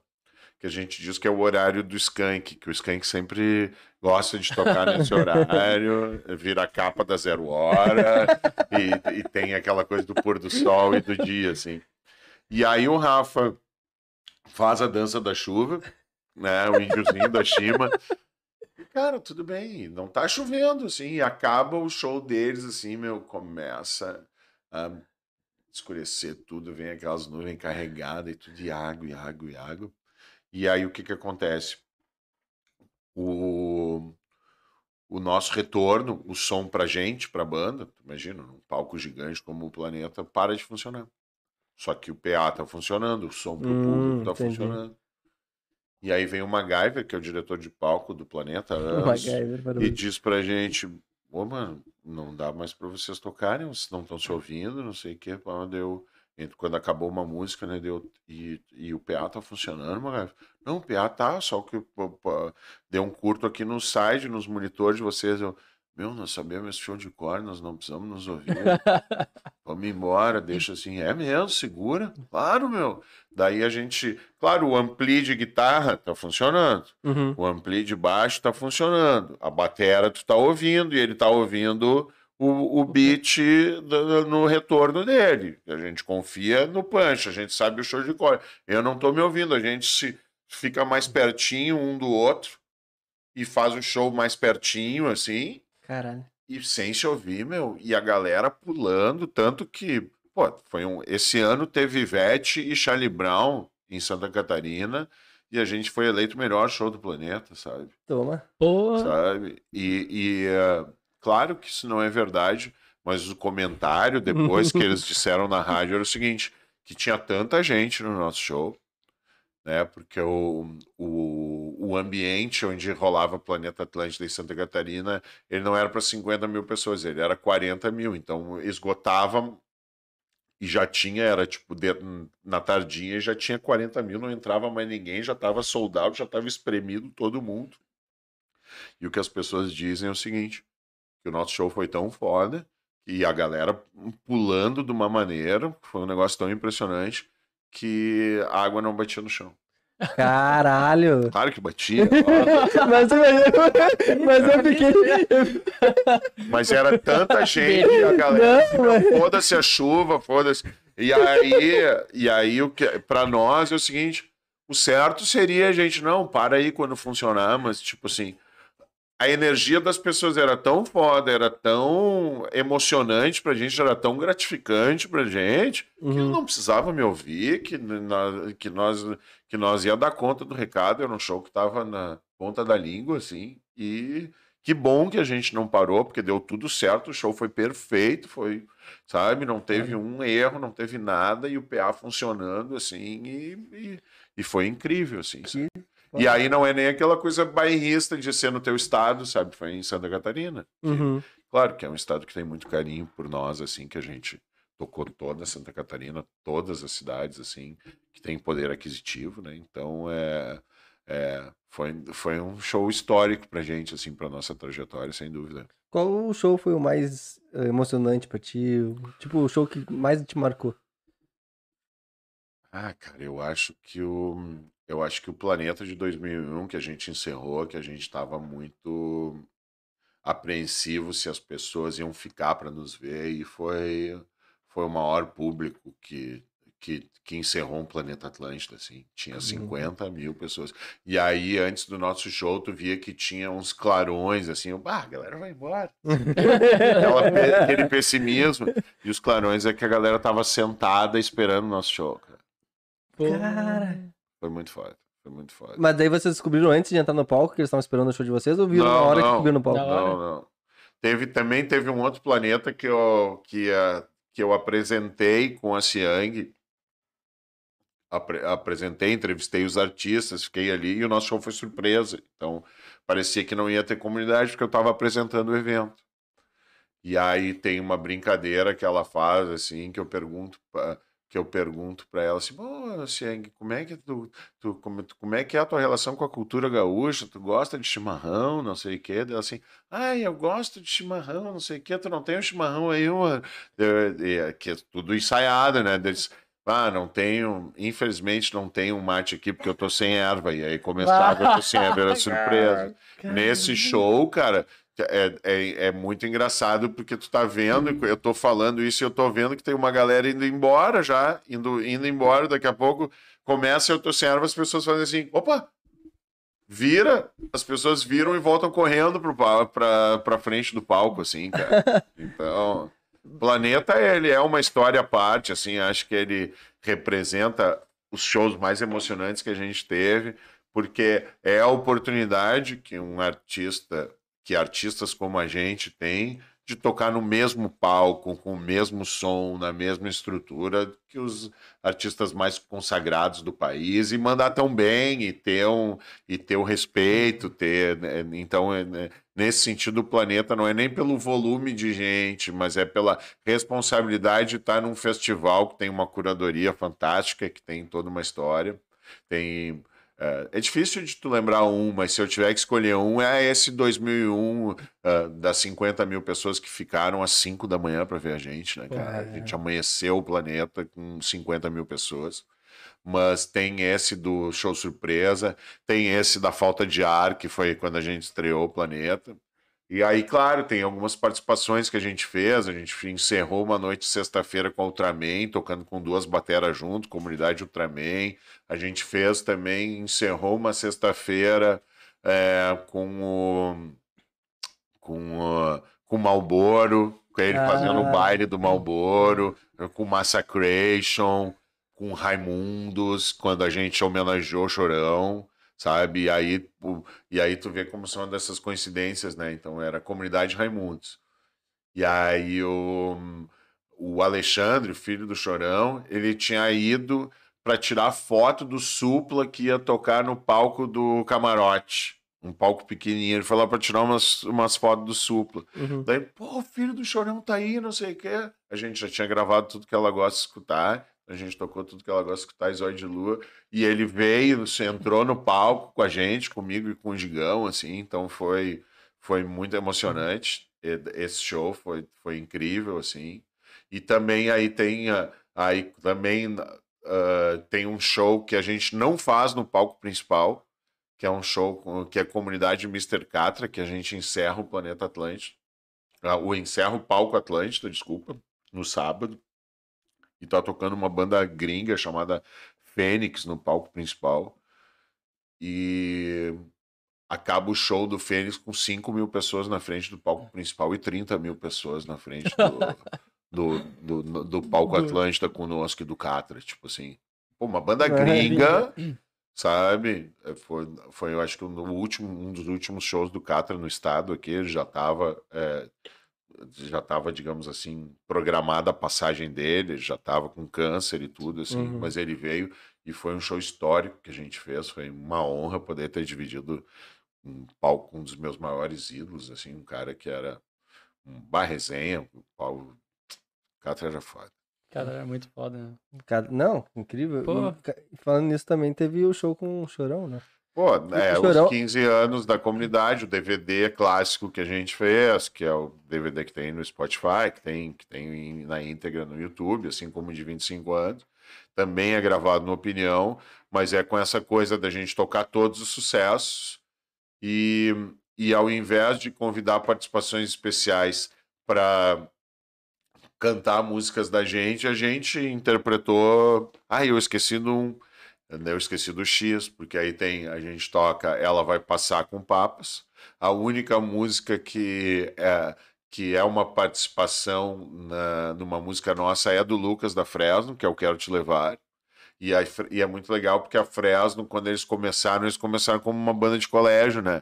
E, ele, e o Lucas brinca que eles eram obrigados a tocar a comunidade em todos os shows que eles faziam, senão eles iam ser linchados pela organizada. Dizer, não, cara, a gente tinha que tirar todas as músicas de vocês e fazer o baile da comunidade, senão não deixavam a gente tocar as outras músicas, assim. Então, daí a gente não. E a gente sempre brinca com ele que é. ele é o Justin Timberlake brasileiro, pelo timbre da voz, então, pô como eu sou grave, tu vai fazer, tu vai ficar lindo, quero te levar contigo, assim. Então, e ficou é, o muito Lu, bom. é o Lucas com Quero Te Levar, o Ela Vai Passar, que é uma música que eu participo, do Papas também, com, com o Léo e com o X, com os Manias Mina, que é, um, que é uma versão que eu amo, a versão que a gente fez, uma versão meio mais rock, assim, mais anos 90, com um beat muito legal, que foi o Fred que fez também. Aí tem Popozuda com Educar, que por, essa relação e por ser uma música que a gente a gente considera praticamente nossa, né? E, e, e tudo que ela gosta com, com Chorão, que, que aí foi a música que encerrou, então a gente gravou o DVD e como se fosse o bis, fosse com as participações especiais, assim. Então, e é muito legal porque esse, esse disco, esse álbum, esse DVD, ele foi gravado num take só, né? Não, não tem que só. Não, não teve aquela coisa para e vamos repetir. A gente ensaiou tanto, era coisa, a gente gravou todo ele num take só. Vieram as participações, a gente gravou num take só. E o Pedro do Ultraman, que é um cara que a gente confia muito, assim, no, no ouvido dele, ficou fora lá na técnica, no caminhão, onde estava captando tudo, ouvindo para ver se tinha tinha que regravar, a gente ia regravar alguma coisa depois que a gente tivesse feito todo o show. Uhum. Daí acabou o show e a gente foi. A gente teve que regravar duas músicas, ou fez duas músicas. Assim. Uma era, acho que é Rap do Trago, e a outra não me lembro qual era. Porque tinha dado uma falha na guitarra. Daí depois a gente no estúdio foi ouvir. Cara, não tinha graça. Tipo assim, a vibe da, da primeira gravação era muito melhor tu fazer uma guitarrinha de novo ali, um gra... só gravar aquela coisa ali que tinha dado um problema, do que, ah, do que, do que usar aquela versão que teve no final, porque a vibe da galera, a nossa vibe, tudo, a sintonia, a sinergia. Então é um, é um disco que a gente gravou num take só, um álbum que representa a história da banda que foi gravado de uma vez só. Então, é né, isso às vezes as pessoas falam: ah, mas estúdio, o cara grava. Não, cara, nós gravamos num take só. E o, e o disco lá nos 25 anos que vocês foram também foi assim. Teve, teve uma falha técnica ali na, na música com o Rafael que a gente repetiu e o resto foi. O resto foi direto, né? Foi direto. O resto foi direto. Foi, cara, 25 anos foi muito, foi muito, muito, muito, muito, muito bom, obrigado, real. Eu, eu, nunca tinha ido no show da comunidade. É. E todo mundo me falava que o show era muito foda. É muito animado, né? Pô. E, cara, eu tenho só elogios. Pô, o, o, é que eu chamo de Chernobyl o Fred. O, o Fred é um cara também que é diferenciado na questão de tocar, de vestir. Ele chegou com o kimono diferentado né? do jeito dele. É. Eu acho ele maravilhoso, cara, é incrível. Legal. Inclusive, ele já veio aqui, já tocou ideia com a gente. Uhum. Confere o papo depois é, do mano. Só que como é que foi essa relação de chegar chorão e comunidade? Foi muito pelo Gustavo também, sabe? Ele, ele faz um depoimento muito legal, assim, ele diz, ah, cara, eu tô aqui porque a relevância histórica desses caras é muito foda, então ele tem, assim, ele tava num momento ótimo da vida dele, sabe? Tava numa vibe muito legal. Um, a gente gravou. Uh, as participações especiais chegaram um dia antes, assim. Então, e, e, ele chegou no dia, porque ele tinha um evento em São Paulo no dia antes, então a gente nem chegou a ensaiar. Mas era a música dele, não tinha erro. Então, na passagem, ele fez o som, já gostou. Então, e a gente já tinha essa relação de planeta, de ser, digamos assim, as bandas de rock que mais sacudiam o público no planeta. Então, já tinha, assim, uma uma admiração mútua nesse sentido, sabe? Uhum. E ele nunca forçou muito a barra, mas o Gustavo, que é o, quem faz a curadoria do, do festival, ele, bah, eu, o Chorão é muito meu chegado, vamos, vamos trazer ele para esse projeto, não sei o que. E nós, pô, uma honra, né, Gustavo? Vamos fazer então. O pai dessa criança chama-se Gustavo Sirotsky. ah, o É. Sinovski? É, ele pode que, crer. ele que fez esse meio campo, ele. Então ele. E, pô, o pai dele é, o- é um dos idealizadores do festival, é um dos caras que. Um dos caras que mais nos ajudou na nossa história, assim. Então é, é tem essa coisa de pai para filho, que é, um, que é uma coisa que a gente. Até hoje a gente vê, principalmente dessa. A galera mais nova que vai nos nossos shows é muito porque ouvia com o pai, ou porque tem assim uma relação de carinho, ou irmão mais velho, assim. É muito legal tu chegar num lugar e, e- e- e chega um moleque pra ti assim, ah, mano, sou teu fã, não sei o quê, pá, pá, pá. minha mãe gostava muito de ti, eu tô aqui por ela, ou às vezes chega com a mãe, ou às vezes daí mostra foto, sabe? Ou às vezes tu pega um Tu vê um cara pá, barbudo, já grande, etc., e mostra pá, um gurizinho, novinho, mostra uma foto, assim. Então a gente tem muito carinho por essa relação, assim, que é o que nos perpetua, na verdade. né? Sim. Vocês recebem muita mensagem de, ah, vocês me ajudaram muito, porque vocês carregaram muito, mu- muita alegria com as letras de Aham. vocês, com as músicas de vocês. Pro- Tem, tem muita gente que já falou pra vocês, olha, vocês me ajudaram num momento difícil, vocês me deixaram... Porque eu vejo assim, eh, em momentos difíceis, a música de vocês dava uma tranquilidade, dava uma animada Aham. pessoas. Pelo Legal. arranjo, pela letra, pela brincadeira que vocês falavam. Legal. E, pô, é, você já deve ter se incomodado, né? Eu tô sem erva naquela época Sim. e o É. merda de bar, né? Não, cara, nem, nem se incomodou muito, assim, sabe? Então, a- a- acho que as pessoas entendiam a, a, a, a sonoridade, a linguagem, que era uma linguagem que, que precisava ser explícita também para chamar atenção, não tinha, não tinha, assim, uma pretensão de machucar ninguém, nem o contrário. A gente brinca que, pô, a gente sempre, a gente sempre foi muito, né? Que é a vibe da galera hoje, assim, ó, vamos sair para diversão, vamos sair pra, Pra pela, né? pela confusão, etc. Então a gente sempre teve isso muito no DNA da banda. E aí, sempre quando alguém diz assim, pô, conheci minha mina no show da comunidade, etc. Assim, pô, a gente achava que normalmente é, é mais fácil as pessoas se separarem do nosso show do que, né? Ou assim, ah, vai lá, toca no meu casamento, pô, nós tínhamos que fazer show no nosso casamento que a gente se conheceu. Desse, pô, será que não é na despedida de solteiro que a gente tem que tocar? Então a gente sempre eh, acaba brincando muito com isso, mas é, é, esse, esse carinho faz parte do reconhecimento, né? Essa- esses testemunhos de, de como a gente foi marcante num momento legal da vida das pessoas, porque também está muito atrelado a isso, assim, às vezes daqui a pouco tu encontra uma galera mais da, da minha idade e assim, ah, mano, pô, os tempos da comunidade eram dentro. Não, os tempos continuam. Continuam, é, lá, entendeu? mas, mas eu quero dizer assim, a, a, a, a gente tá no coração de muita gente Uhum. Que, que tem ali a melhor fase da sua vida, daquela coisa da adolescência, daquela coisa de começar a sair, de começar a ouvir e, te- e ter na comunidade como uma referência, isso para nós é extremamente rico. é. Imagina. E, cara, teve todo esse, esse boom de vocês, teve todos os shows, e aí veio a pandemia. E junto com a pandemia veio muitas coisas que até o Fred falou, que foi dar uma organizada no digital de vocês. Uhum. Quando o Fred falou que ele falou, ah, bah, a gente tava totalmente perdido no digital e eu tive que organizar. Como é que foi pra vocês sair desse momento que era mais ah, TV, rádio, pro digital, pra internet? Como é que foi- pra vocês essa virada? É, isso, isso, isso é mérito do Fred, assim, ele, ele aproveitou a pandemia para organizar a nossa discografia, para se aproximar da One RPM, para entender como é que era o processo das distribuidoras, etc.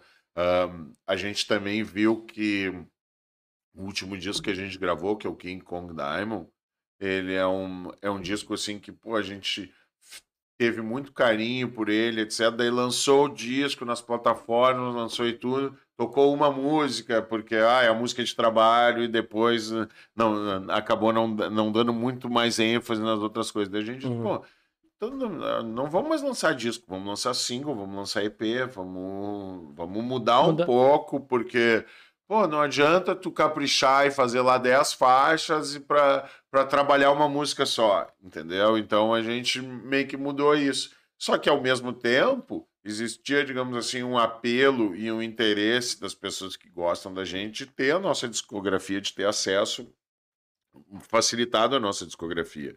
E aí o Fred foi atrás disso e ele é um, um dos grandes responsáveis por isso mesmo. Mas vocês não tinham nada de vocês no, nas plataformas? Tinha, mas era daí mais o ao vivo, entendeu? Uhum. Ah, E, eu, e daqui a pouco, assim, ah, as pessoas não querem só ouvir o ao vivo, porque o ao vivo é legal e tudo, mas daqui a pouco tu quer ouvir a batida mais eletrônica, tu quer ouvir como foi gravado, como foi registrado, isso. Então a gente fez isso. E aí cada disco era uma gravadora, cada disco era uma editora, e aí passa, tem uma série de coisas assim, ah, letrinhas ah, minúsculas no, nos contratos e tudo, então até organizar isso é, demora e requer tempo, requer, ah, liga lá para o editor, ó, eu quero esse disco aqui, eu quero autorizar isso, etc. Então ele foi muito craque nesse sentido. né? E pra ti, como é que foi a pandemia, cara? Cara, eu, sabe que eu, eu sou um cara que tento sempre olhar o copo meio cheio, não meio vazio. Foi horrível, óbvio. Mas o que eu digo para as pessoas, e eu até falo isso antes de toda a molhada, do, de manhã eu vou para a praia, que quem não entendeu que a pandemia serviu para a gente entender, obviamente, que tudo passa muito ligeiro e que a gente tem que aproveitar a nossa vida, não, não, evoluiu dentro desse projeto, assim, sabe? Então eu, eu tinha uma expectativa que o mundo ia voltar é, muito melhor, que as pessoas iam ter muito mais prazer em fazer as coisas, etc. Eu digo por mim mesmo, cara. Eu tenho, pô, tenho uma família, tenho dois filhos, etc. E, e quando eu tinha final de semana que eu não tinha show, que eu não tinha nada para fazer, eu queria ficar em casa, não queria fazer nada, entende? E não é justo com as pessoas que eu amo e não proporcionar coisas legais, de sair pra rua, de, entende? De jogar uma bola com meu filho, de estar perto da coisa, de, de ver o que, que a minha filha quer fazer e sair com ela, de, de dar atenção para minha patroa, etc. Então, Uhum. é, é- é- é, hoje eu sou uma pessoa que eu tento me... é, tento ser, ser muito mais ativo do que simplesmente, pô, ah, não tem nada para fazer, vou ficar em casa deitado só vendo futebol, sabe? Não, eu, eu posso fazer muito mais, eu posso é, é, proporcionar coisas muito mais legais para os meus filhos. E eu acho que esse é o sentimento, principalmente, que, que nós, comunidade, temos que passar para as pessoas que vão no nosso show. Ô, meu, vamos. Tanto que eu brinco antes do. agora do, do tema de verão, do toda molhada, ó, Gisele, então vamos fazer o seguinte, vamos fazer um pacto aqui. Nós vamos trabalhar para que o verão de 2023 seja o melhor verão das nossas vidas. E o aquece começa agora. Vamos embora. Entendeu? É. Claro, cara. Por quê? Porque tu tem que. É, a, a gente tem que ter força, a gente tem que ter é, tesão. Vocês são mais novos, assim, ainda tem isso, mas todos nós, cara, independente da idade, independente de classe social, independente. te- tu- tu- Porque tu pode ir pra rua, pra um parque, jogar uma bola com teu filho e não gastar um centavo. E transformar o final de semana do teu filho do que deixar ele enfurnado em casa na frente do computador, entende? Uhum. Então, é, é, eu acho que é esse sentimento que, que, pelo menos, eu, como figura pública, tento passar para as pessoas em relação à pandemia e que ela sirva para que a gente eh, esteja mais estimulado para fazer coisas que fazem a gente estar bem, de estar perto das pessoas que a gente ama, de aproveitar a vida, entendeu? Aproveitar é de uma maneira mais intensa. Eu acho que esse é o, é o grande recado. Agora, que foi um momento difícil, que pô, morreu muita gente, que, que tudo que aconteceu, né, a gente não.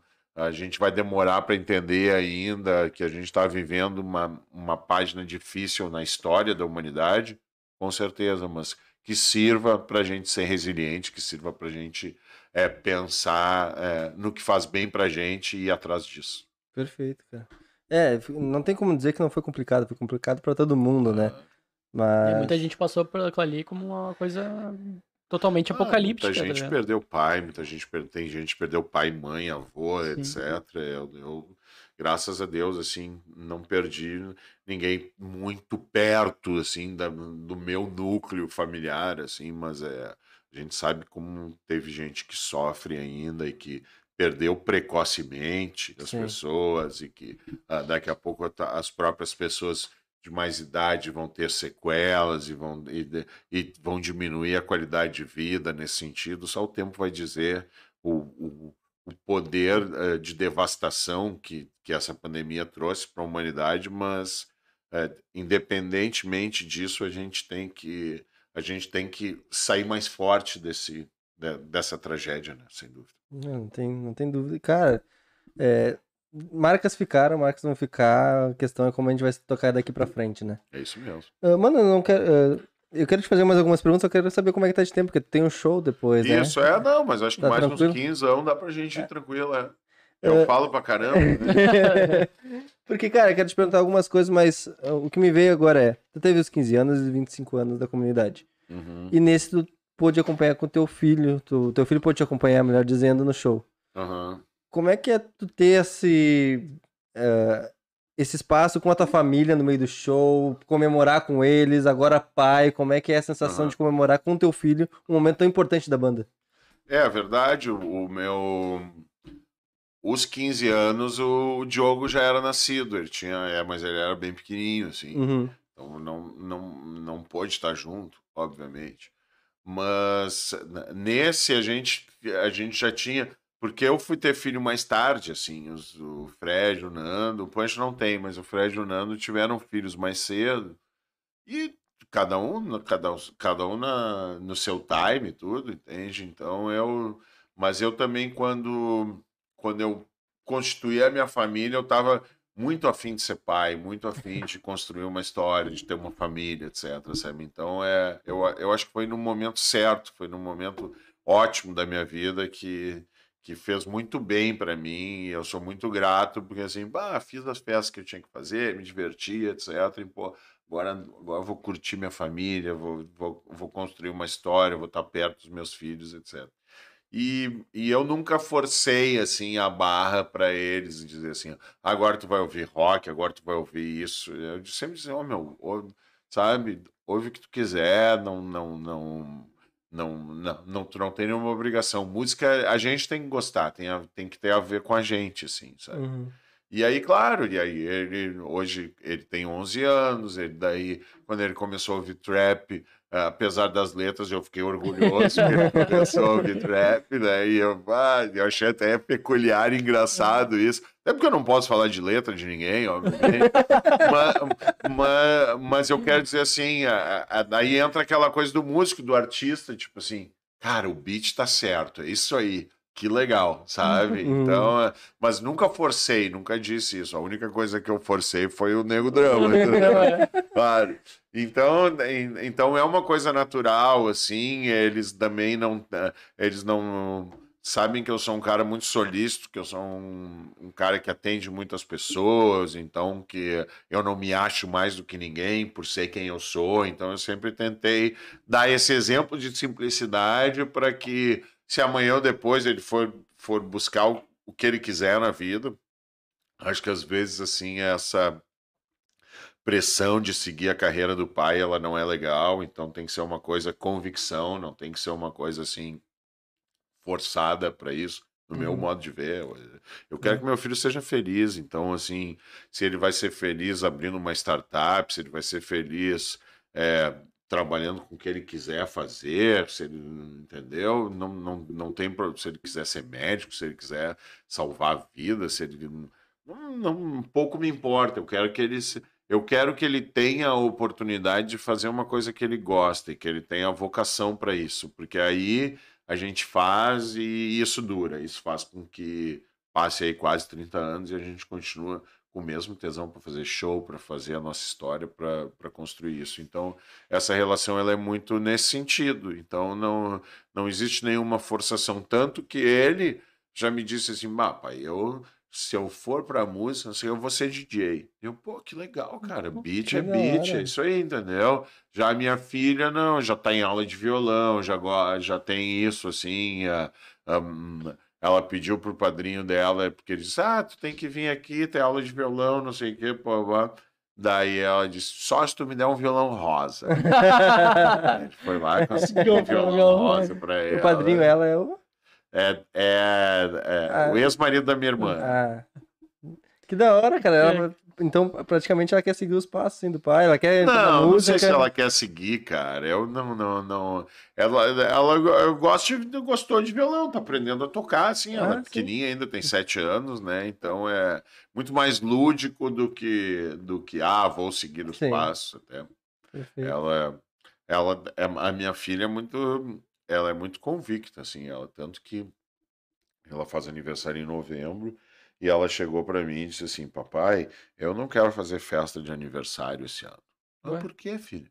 Não, eu quero que tu pegue o dinheiro da festa de aniversário e eu faça um booking para ser modelo, porque aí eu vou ganhar dinheiro e posso fazer quantas festas eu quiser. Caraca, genial, empreendedora. Empreendedora, é. Empreendedora total. Daí eu bah, fiquei orgulhoso. Né? Disse, não, beleza, filho, vamos fazer. Se Aí fizer. fez um booking, fez tudo agora, e agora Que que, ela vai começar cara. a fazer as coisas dela, assim. Então, E e ela, e ela é bonitinha, né, e ela gosta, e faz as caras. Né, A mãe dela já gosta da função também. então, é. E, é, e é isso, eu quero dizer assim, não, não foi uma coisa que a gente chegou para ela e disse assim, ó, tu entendeu? Até porque ela sempre foi meio, meio mais tímida do que o Diogo.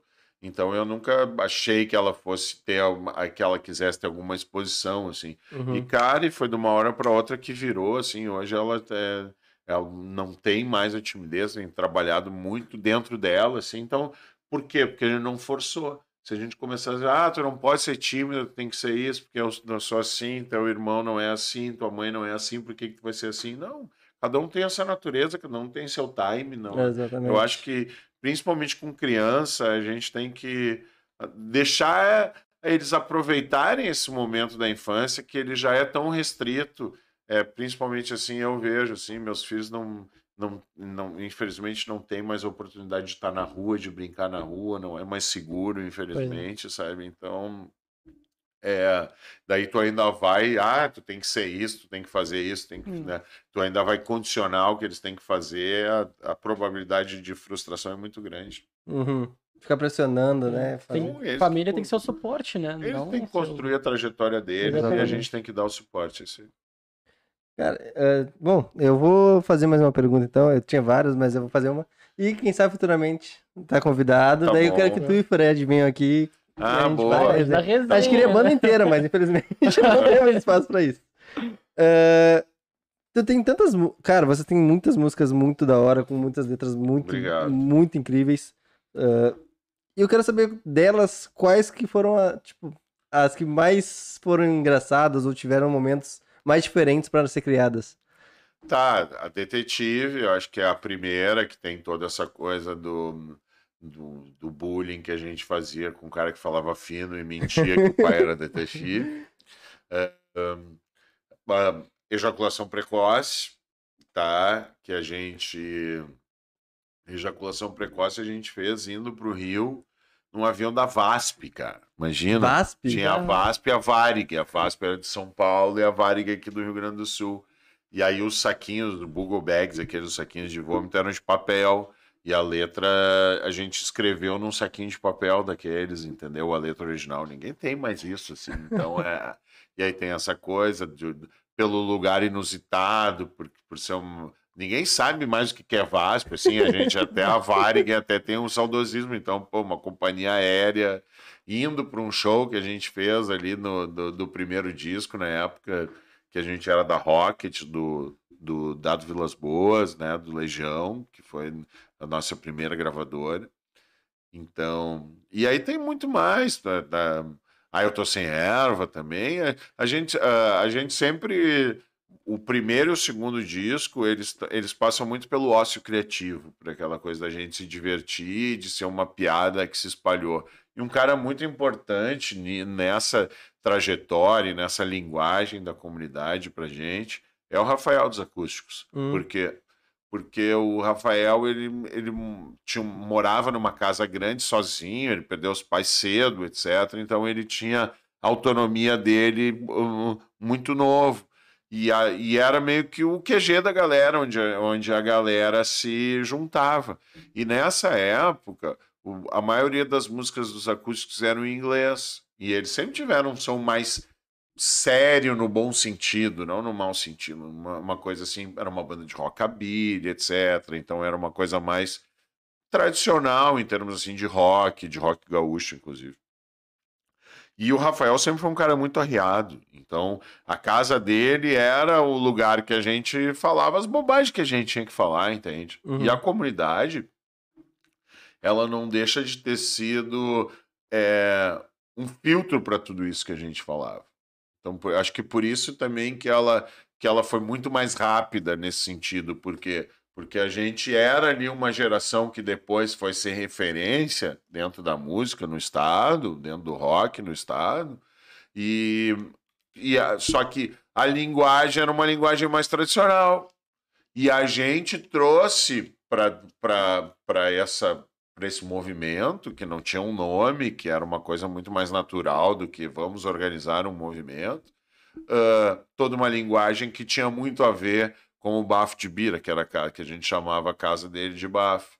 Então a comunidade ela meio que traduziu aquele momento do bafo e botou no papel e transformou em letras. Então, a, a, então na verdade, todas as músicas elas tinham alguma relação nonsense, alguma brincadeira, alguma implicância com alguma coisa. Então ela é, a, aquele momento ali do ócio criativo, aquela efervescência, aquele momento que a gente vivia junto, foi um momento muito rico, um momento muito particular para a gente, para se inspirar para fazer música e para e para consolidar, eu acho que assim, dois discos que, que hoje tem aí.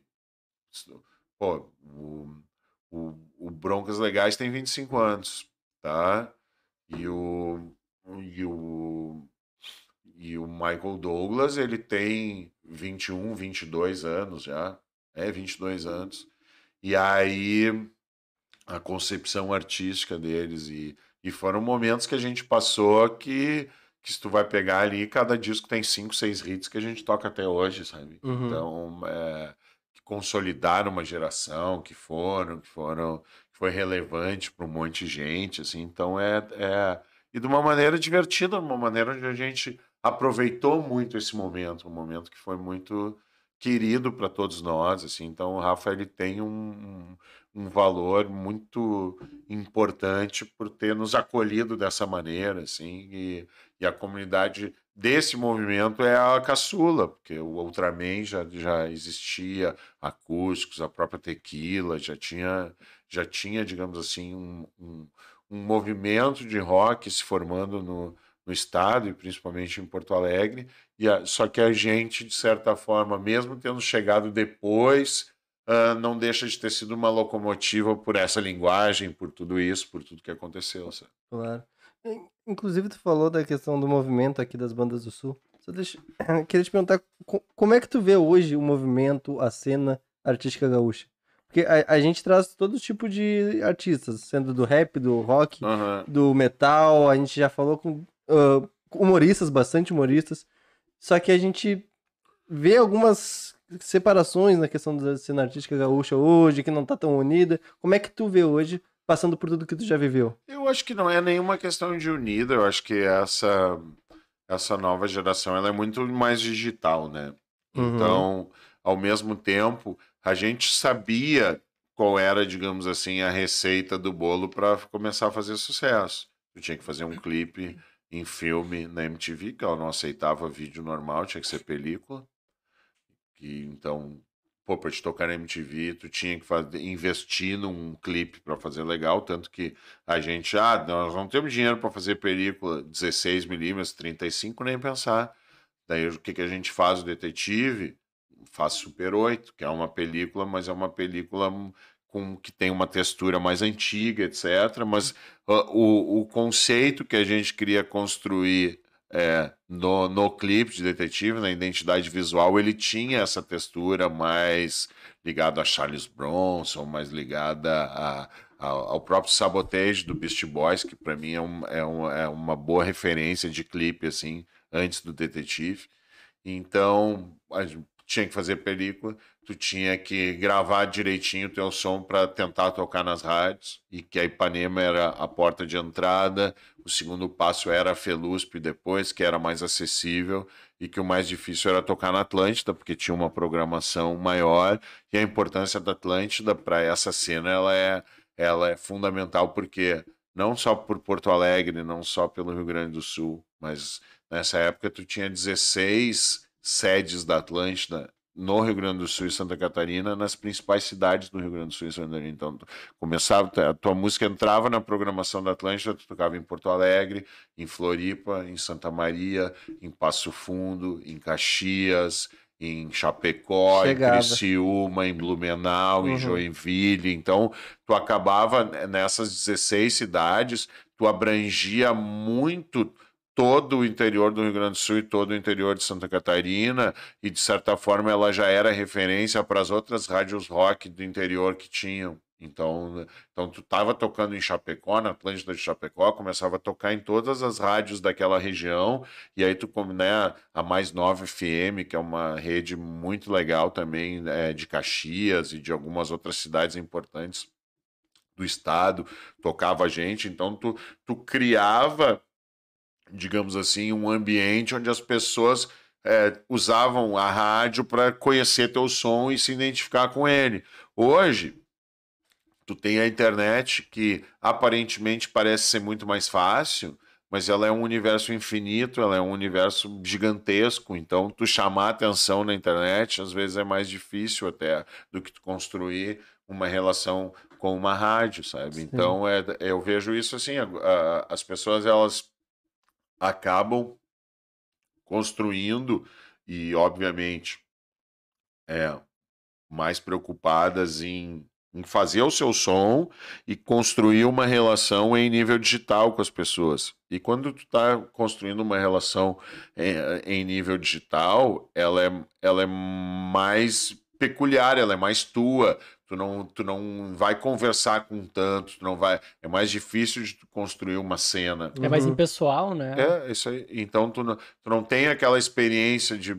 Ah, claro, diferente de quando tu vai para a estrada, quando tu começa a fazer show, quando tu começa a conhecer outros artistas e tudo, mas é, é tudo muito na primeira pessoa essa relação. Depois que ela vai começar a se a, a, conversar com outros artistas assim. então por isso eu acho que assim não é nenhuma coisa assim ah nós éramos mais unidos do que do que a galera que está fazendo música agora não eu acho que são características diferentes que fazem com que e outra eu também uh, uh, se eu se eu estivesse começando agora meu foco seria único exclusivamente na internet, então eu ia estar muito mais preocupado em divulgar uh, a minha história do que criar uma cena, do que criar um movimento, do que, do que, do que ter uh, um grupo de artistas que tem afinidade, que estão fazendo música, que estão, de certa forma, uh, criando um espaço. Então, é,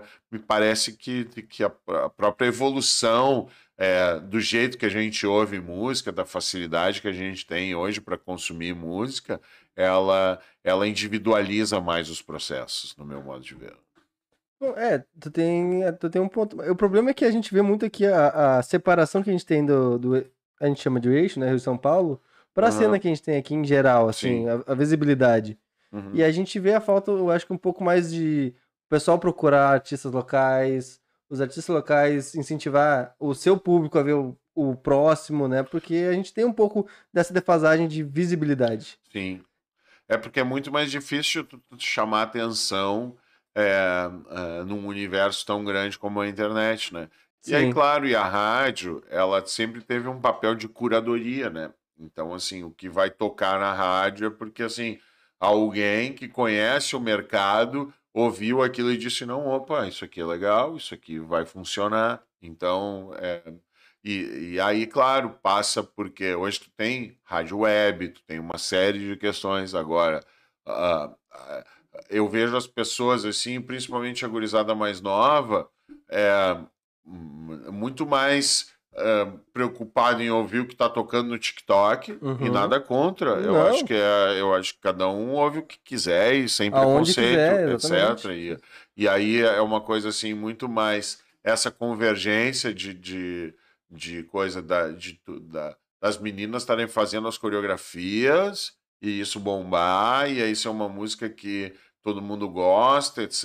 Então é, cria o movimento ele está muito mais nesse sentido. A curadoria Uhum. ela passa muito mais por esses ah, grandes ah, portais, digamos assim.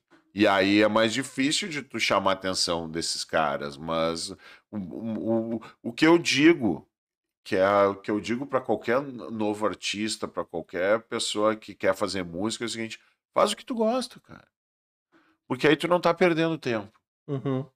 Se tu fizer uma coisa que tu gosta, mesmo que ela seja assim, ó, contramão do que tá acontecendo hoje, a, a única coisa que tu vai saber é o seguinte, mesmo que não dê certo, que é um hobby que tu divertiu, que tu tá com teus amigos, que tu criou a tua identidade em relação àquilo, e só isso já vale a pena. Nós, eh, e é o que eu digo da comunidade, a gente não, não esperava fazer o sucesso que a gente fez, a gente fez aquilo muito mais para se divertir, como foi uma piada interna que se espalhou, não foi um plano maquiavélico para dominar as coisas, bem pelo contrário. Uhum. Então, tudo que tu, e aí quando tu faz o que tu gosta, tudo que tu atingir, tudo que tu conquistar é lucro, tudo tu vai ter um carinho, tudo tu vai ter, tu vai ter um valor de ser mais verdadeiro. E eu acho que hoje assim é, a, a coisa ela tá muito assim, não, eu quero muito mais do que fazer música, muito mais do que gerar um conteúdo artístico, eu quero fazer sucesso. Mas se tu pensar assim, o que vai acontecer é que tu vai fazer mais do mesmo. Uhum. Tu vai, tu vai ter uma fórmula de bolo na internet, quando na verdade tu nunca vai ser a vanguarda, tu nunca vai ser alguém que vai estar fazendo diferente. Agora, se tu faz uma coisa que tu gosta, sabe? E, e ao mesmo tempo tu não tem preconceito para inovar, tu não tem preconceito para colocar os teus valores ali dentro e em cima daquilo tu tá entregando uma coisa pro, pro público que tu vai criar, a probabilidade que tu tem de inovar, de, de, de trazer coisas diferentes, de ter um conteúdo e chamar atenção, no meu modo de ver, é muito maior. Perfeito. É, dá mais valor ao seu trabalho e menos o preço, né? Exato, é. Porque eu acho que a gente tá dando. É, você dá muito preço naquilo que tá fazendo e não o Mas, valor. mas assim, tá claro, é, é, é, é fácil falar sobre isso, porque hoje também existe toda uma cultura de cancelamento, né? Eu digo que. Eu digo que. É, hoje o som de você seria totalmente diferente o modo de receptivo, né, do é. pessoal. Talvez, talvez, mas, mas por exemplo, daí da- foi o que me chamou a atenção ontem. No show do Matuê e do Teto, acho que são assim. O Matuê, eu não sei se é o- não é o cara que mais vende ingresso no Brasil hoje. É, Tá. uhum. É um fenômeno. E, o que, e assim, ele é um, é um artista que tem um baita flow como rapper. Ele canta bem, ele é afinado, sabe? Os beats estão cada vez melhores, estão gringos, assim. Mas ele, o flow dele, com o Pepsi lotado, já é uma coisa linda, já é uma coisa emocionante de se ver, sabe? Então, é, é, é, é tudo isso que está que tá sendo construído é muito pela qualidade desses artistas. É, Esses artistas, eles estão é, construindo algo que é verdadeiro. Mas o que, que me chamou a atenção que tinham muito mais moleques do que do que meninas lá. Hum, Que então, e- então que assim, ah, normalmente o cara vai assim, pô, onde é que estão as gatinhas? Onde é que é a festa? Aquela coisa toda assim. Não, cara, eu gosto desse. Não que não, não tivesse menina, claro que Claro. tinha. Mas eu quero dizer que normalmente nessa coisa de show, de idolatria, de gritar, de participar, sempre foi uma coisa mais inerente às mulheres. E, e me chamou a atenção isso, que, que essa geração ela não tá muito por ah, vamos lá, tipo assim, ah, sabe aquela coisa assim, mulher não paga até às 11, então é essa festa que eu vou, independente de quem vai ser o som, porque vai estar cheio de gatinha. Não, gurizada tá afim de não, eu vou lá porque eu vou ver o Matuê. Matuê, eu vou lá porque eu vou ver o teto, vou ver os caras que eu gosto, etc, e vou me divertir, assim. Então, é, é- é- isso me chamou a atenção em termos de de, de que essa geração ela tá, ela tá indo pelo que ela gosta e não pensando só em, em outras coisas, assim, que Uhum. eu vou consumir música que eu quero consumir, sabe? Independente do se vão estar as gatinhas ou se não vão estar. Claro que tinha um monte de gatinha, não tô dizendo que, que não tinha, é óbvio, mas me chamou a atenção que, tipo assim, Não era esse o motivo deles o público motivo, lá da frente, a galera que tava interagindo, a galera que vinha junto, que fazia coreografia, que fazia tudo. Pô, tinha uma molecada muito legal e eu acho que isso tem a ver com personalidade, eu acho que tem, isso tem a ver com, tipo assim, não, é isso aqui que eu quero ver, isso aqui que eu vou lá curtir. E a galera não, não vai lá para fazer putaria. A Uhum. galera foi lá para todo Ver mundo o tava show. lá para ver o show, pra, pra, entendeu? É Apesar que tem uma linguagem mais malandra, apesar de ter toda uma irreverência nesse sentido, as pessoas não foram lá para buscar essa irreverência. Elas foram lá para cultuar ah, artistas que hoje são locomotiva de toda essa galera do trap, do funk, e etc. E aí nós não temos que ter preconceito. Então, É isso. e, e isso é muito legal, porque daqui a pouco as meninas, elas, ela, o, o funk chama muito mais atenção do que o trap, mas tem artistas que estão misturando o trap com funk, como como Pedro Sampaio, como Uhum. algumas coisas nesse sentido, porque, porque é uma batida eletrônica, é uma. Claro, o trap ele, é- ele é- tem uma vertente mais hip hop, o baile funk é, é uma coisa mais nossa, da periferia, ah, então ah, cada um com, com seus valores, mas a própria Anitta, sabe? Ela, Muito versátil. é, a própria Anitta, ela começou muito mais funkeira do que Uhum. qualquer outra coisa. Tava na Gaal das Popozudas, etc, não sei o quê. E hoje ela é uma artista internacional, que tem o, tem o tamborzão do funk, que tem elementos e tudo, mas é um som muito mais gringo. E aí tu vai ver os beats hoje, a qualidade do, da, da música eletrônica produzida no Brasil, e até da música eletrônica mais ortodoxa, como um Alok da vida, assim, Uhum. é tudo muito bem feito, é tudo com muita qualidade, assim, então é... O Brasil está nesse cenário de uma maneira como nunca teve, né? E isso é, isso é muito legal e acho que é um acaba de certa forma trazendo toda essa nova geração que consome muito TikTok, que está tá muito ligada a isso, que tem a coreografia, etc. Mas tem espaço para todo mundo. E não que a galera do trap não vá num baile funk, bem pelo contrário, todo mundo vai, e tanto que, que, que quando o DJ botava algum funk, ali, alguma coisa entre um show e outro, e até em alguns momentos mais peculiares, tu via que tinha alguns traços de baile funk, cai a casa, galera vai à loucura. E é isso aí, tem que se divertir, tem que ser feliz, tem que.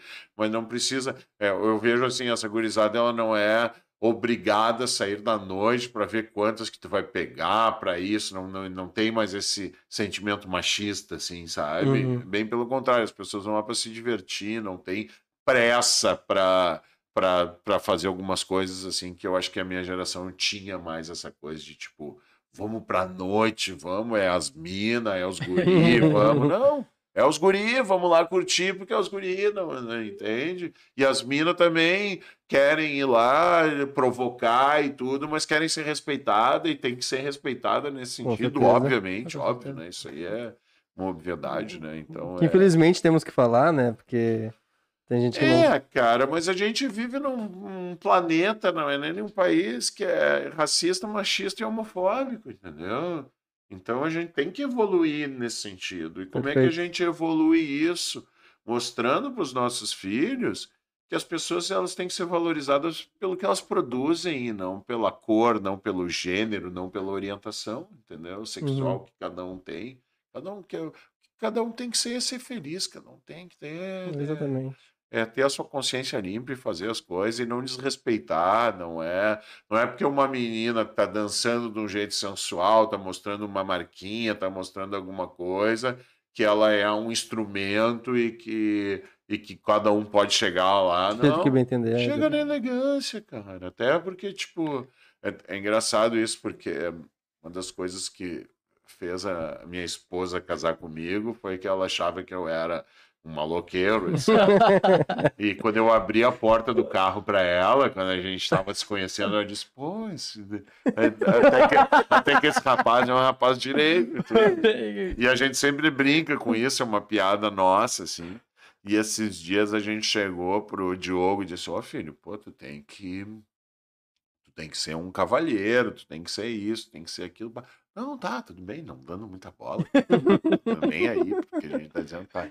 Daí, daí a gente, porque tu sabe, né, que, tipo, uma das coisas que fez a mamãe ficar com o papai foi que eu abri a porta do carro para ela, que vivi, pô, isso é legal, isso é um gesto bacana, etc. A gente não custa de ser atencioso com as mulheres e sempre respeitar, etc. e tudo.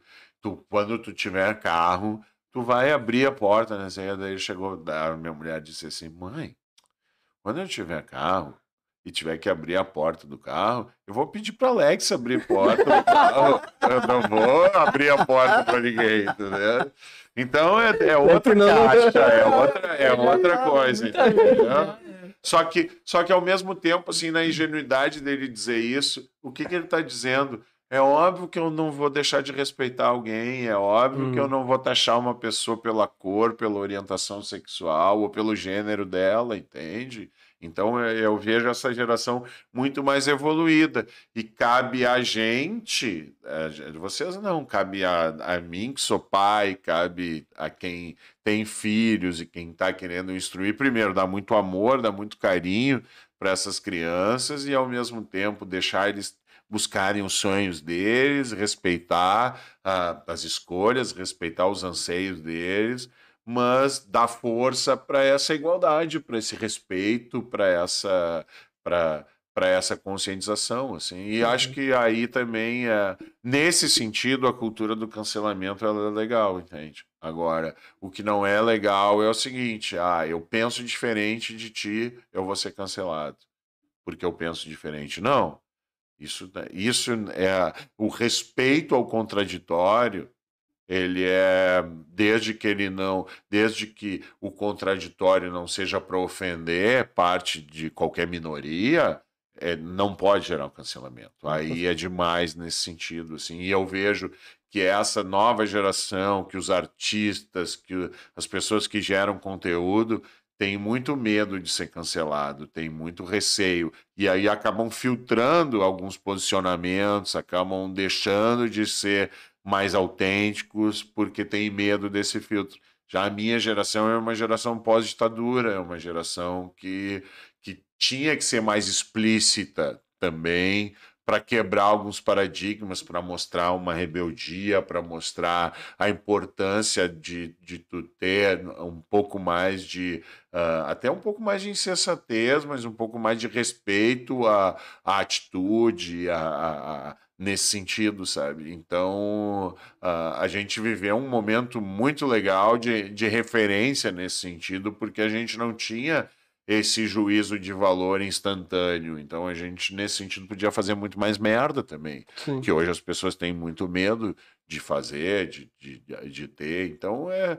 Mas a, mas a vida ela é assim. O que a gente tem é que dar suporte, o que a gente tem é que é, fazer com que uh, quem tem responsabilidade de, de trazer uma criança para esse planeta, o mínimo que a gente tem que fazer é transformar essas pessoas em pessoas melhores do que a gente. Né? Então, Sim. eu acho que esse é o. Esse é o intuito de qualquer pai, ou deveria ser o intuito de qualquer pai e de qualquer mãe. Perfeito, cara. Ah, cara, aulas e aulas. Que isso. Cara, eu não vou mais ocupar tempo, porque tem aqui uh, o show pra ir, né? Senão o papo ia longe. Mas não vai faltar oportunidade. Não né, vai, por favor, né? Bola, né? Cara, eu agradeço demais por ter vindo, agradeço mais por esse papo e espero te receber de novo. A casa está sempre aberta para tudo que der. Pô, valeu, Obrigado por literalmente abrir a porta. né? Obrigado. É, uma, é, presença, é grande presença. É uma honra. Obrigado mesmo. É uma... Valeu. Pode uh, Highcast. Pode Highcast. Pega esse trecho depois no corte. Cara. uh, tu já falou bastante coisa na real pro público, pra quem tá começando. quer só deixar o último recado pra pessoal? Alguma coisa que tu queira Cara, falar? É, é isso. Vamos ser felizes. Vamos, vamos atrás do que a gente gosta. Vamos fazer o que a gente gosta. Vamos ter. Eu acho assim, todo mundo que tiver é, tranquilidade na vida para fazer as suas escolhas, que busque coisas que vão te fazer bem. É, a vocação ela tem muito a ver com isso, assim. E se a tua vocação ela é, sei lá, é, é trabalhar com uma coisa que tá, talvez não seja tão valorizada pela sociedade, faz o que tu tá afim de fazer, meu. É, é, isso vai fazer com que boa parte da tua vida, boa parte da tua entrega seja de algo que te dá prazer, e aí tu começa a ter uma outra relação com o trabalho. Acho que a, a comunidade ela é um exemplo vivo disso pra gente. A gente Não enxerga como trabalho, a né? gente- exatamente, a gente construiu a nossa história e tá aí, estamos aí no final de semana.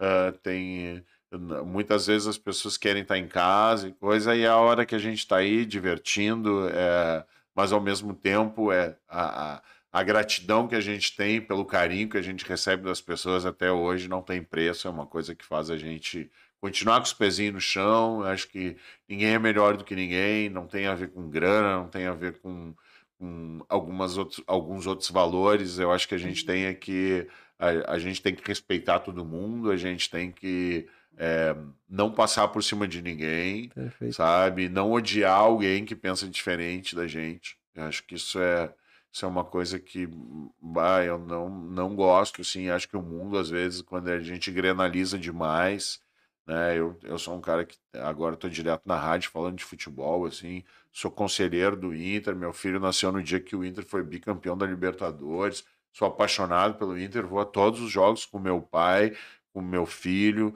E agora não significa que por isso eu vou odiar o Grêmio, ou vou falar mal do Grêmio, ou vou querer o mal, sabe? Óbvio que eu não, não vou ser hipócrita, eu vou dizer que eu vou torcer pro, pro Grêmio. Não, óbvio que eu não vou torcer, Não mas quero eu- mal, mas se ele for rebaixado, pra mim tá. mas, mas, mas quando a gente fala de futebol, a gente fala o que a gente pensa. Claro. Quando a gente fala da vida, a gente fala o que a gente pensa. E eu acho que é, é, esse ódio, seja na política, seja no futebol, seja no- no- em alguém que pensa diferente do que tu pensa, e aí tu vai cancelar esse cara, tu vai odiar, tu vai brigar, as pessoas, as pessoas se matam, as pessoas jogam pedra uma nas outras porque ela tem uma cor diferente de futebol, cara. É- ah, isso é lamentável, É. isso é triste. é- e outra, né?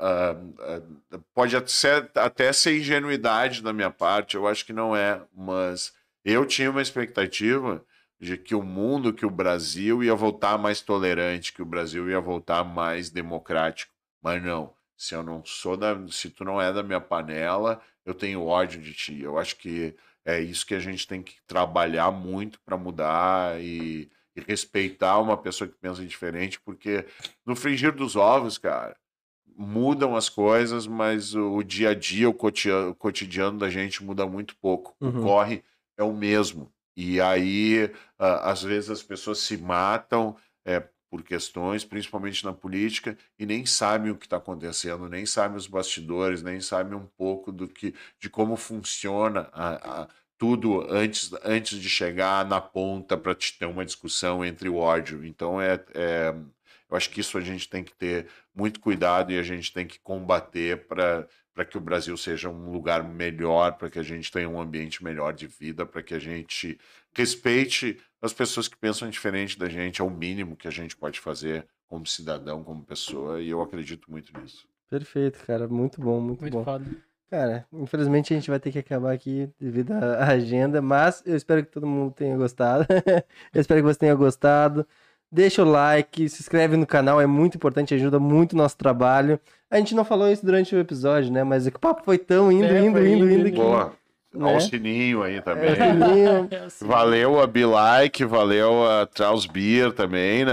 Valeu, Tasbê, valeu, é, tempo com a Valeu. gente. Vou saborear agora quando eu chegar em casa. Ah, Valeu, galera. E isso, espero que você tenha gostado. Até a próxima. E a próxima é?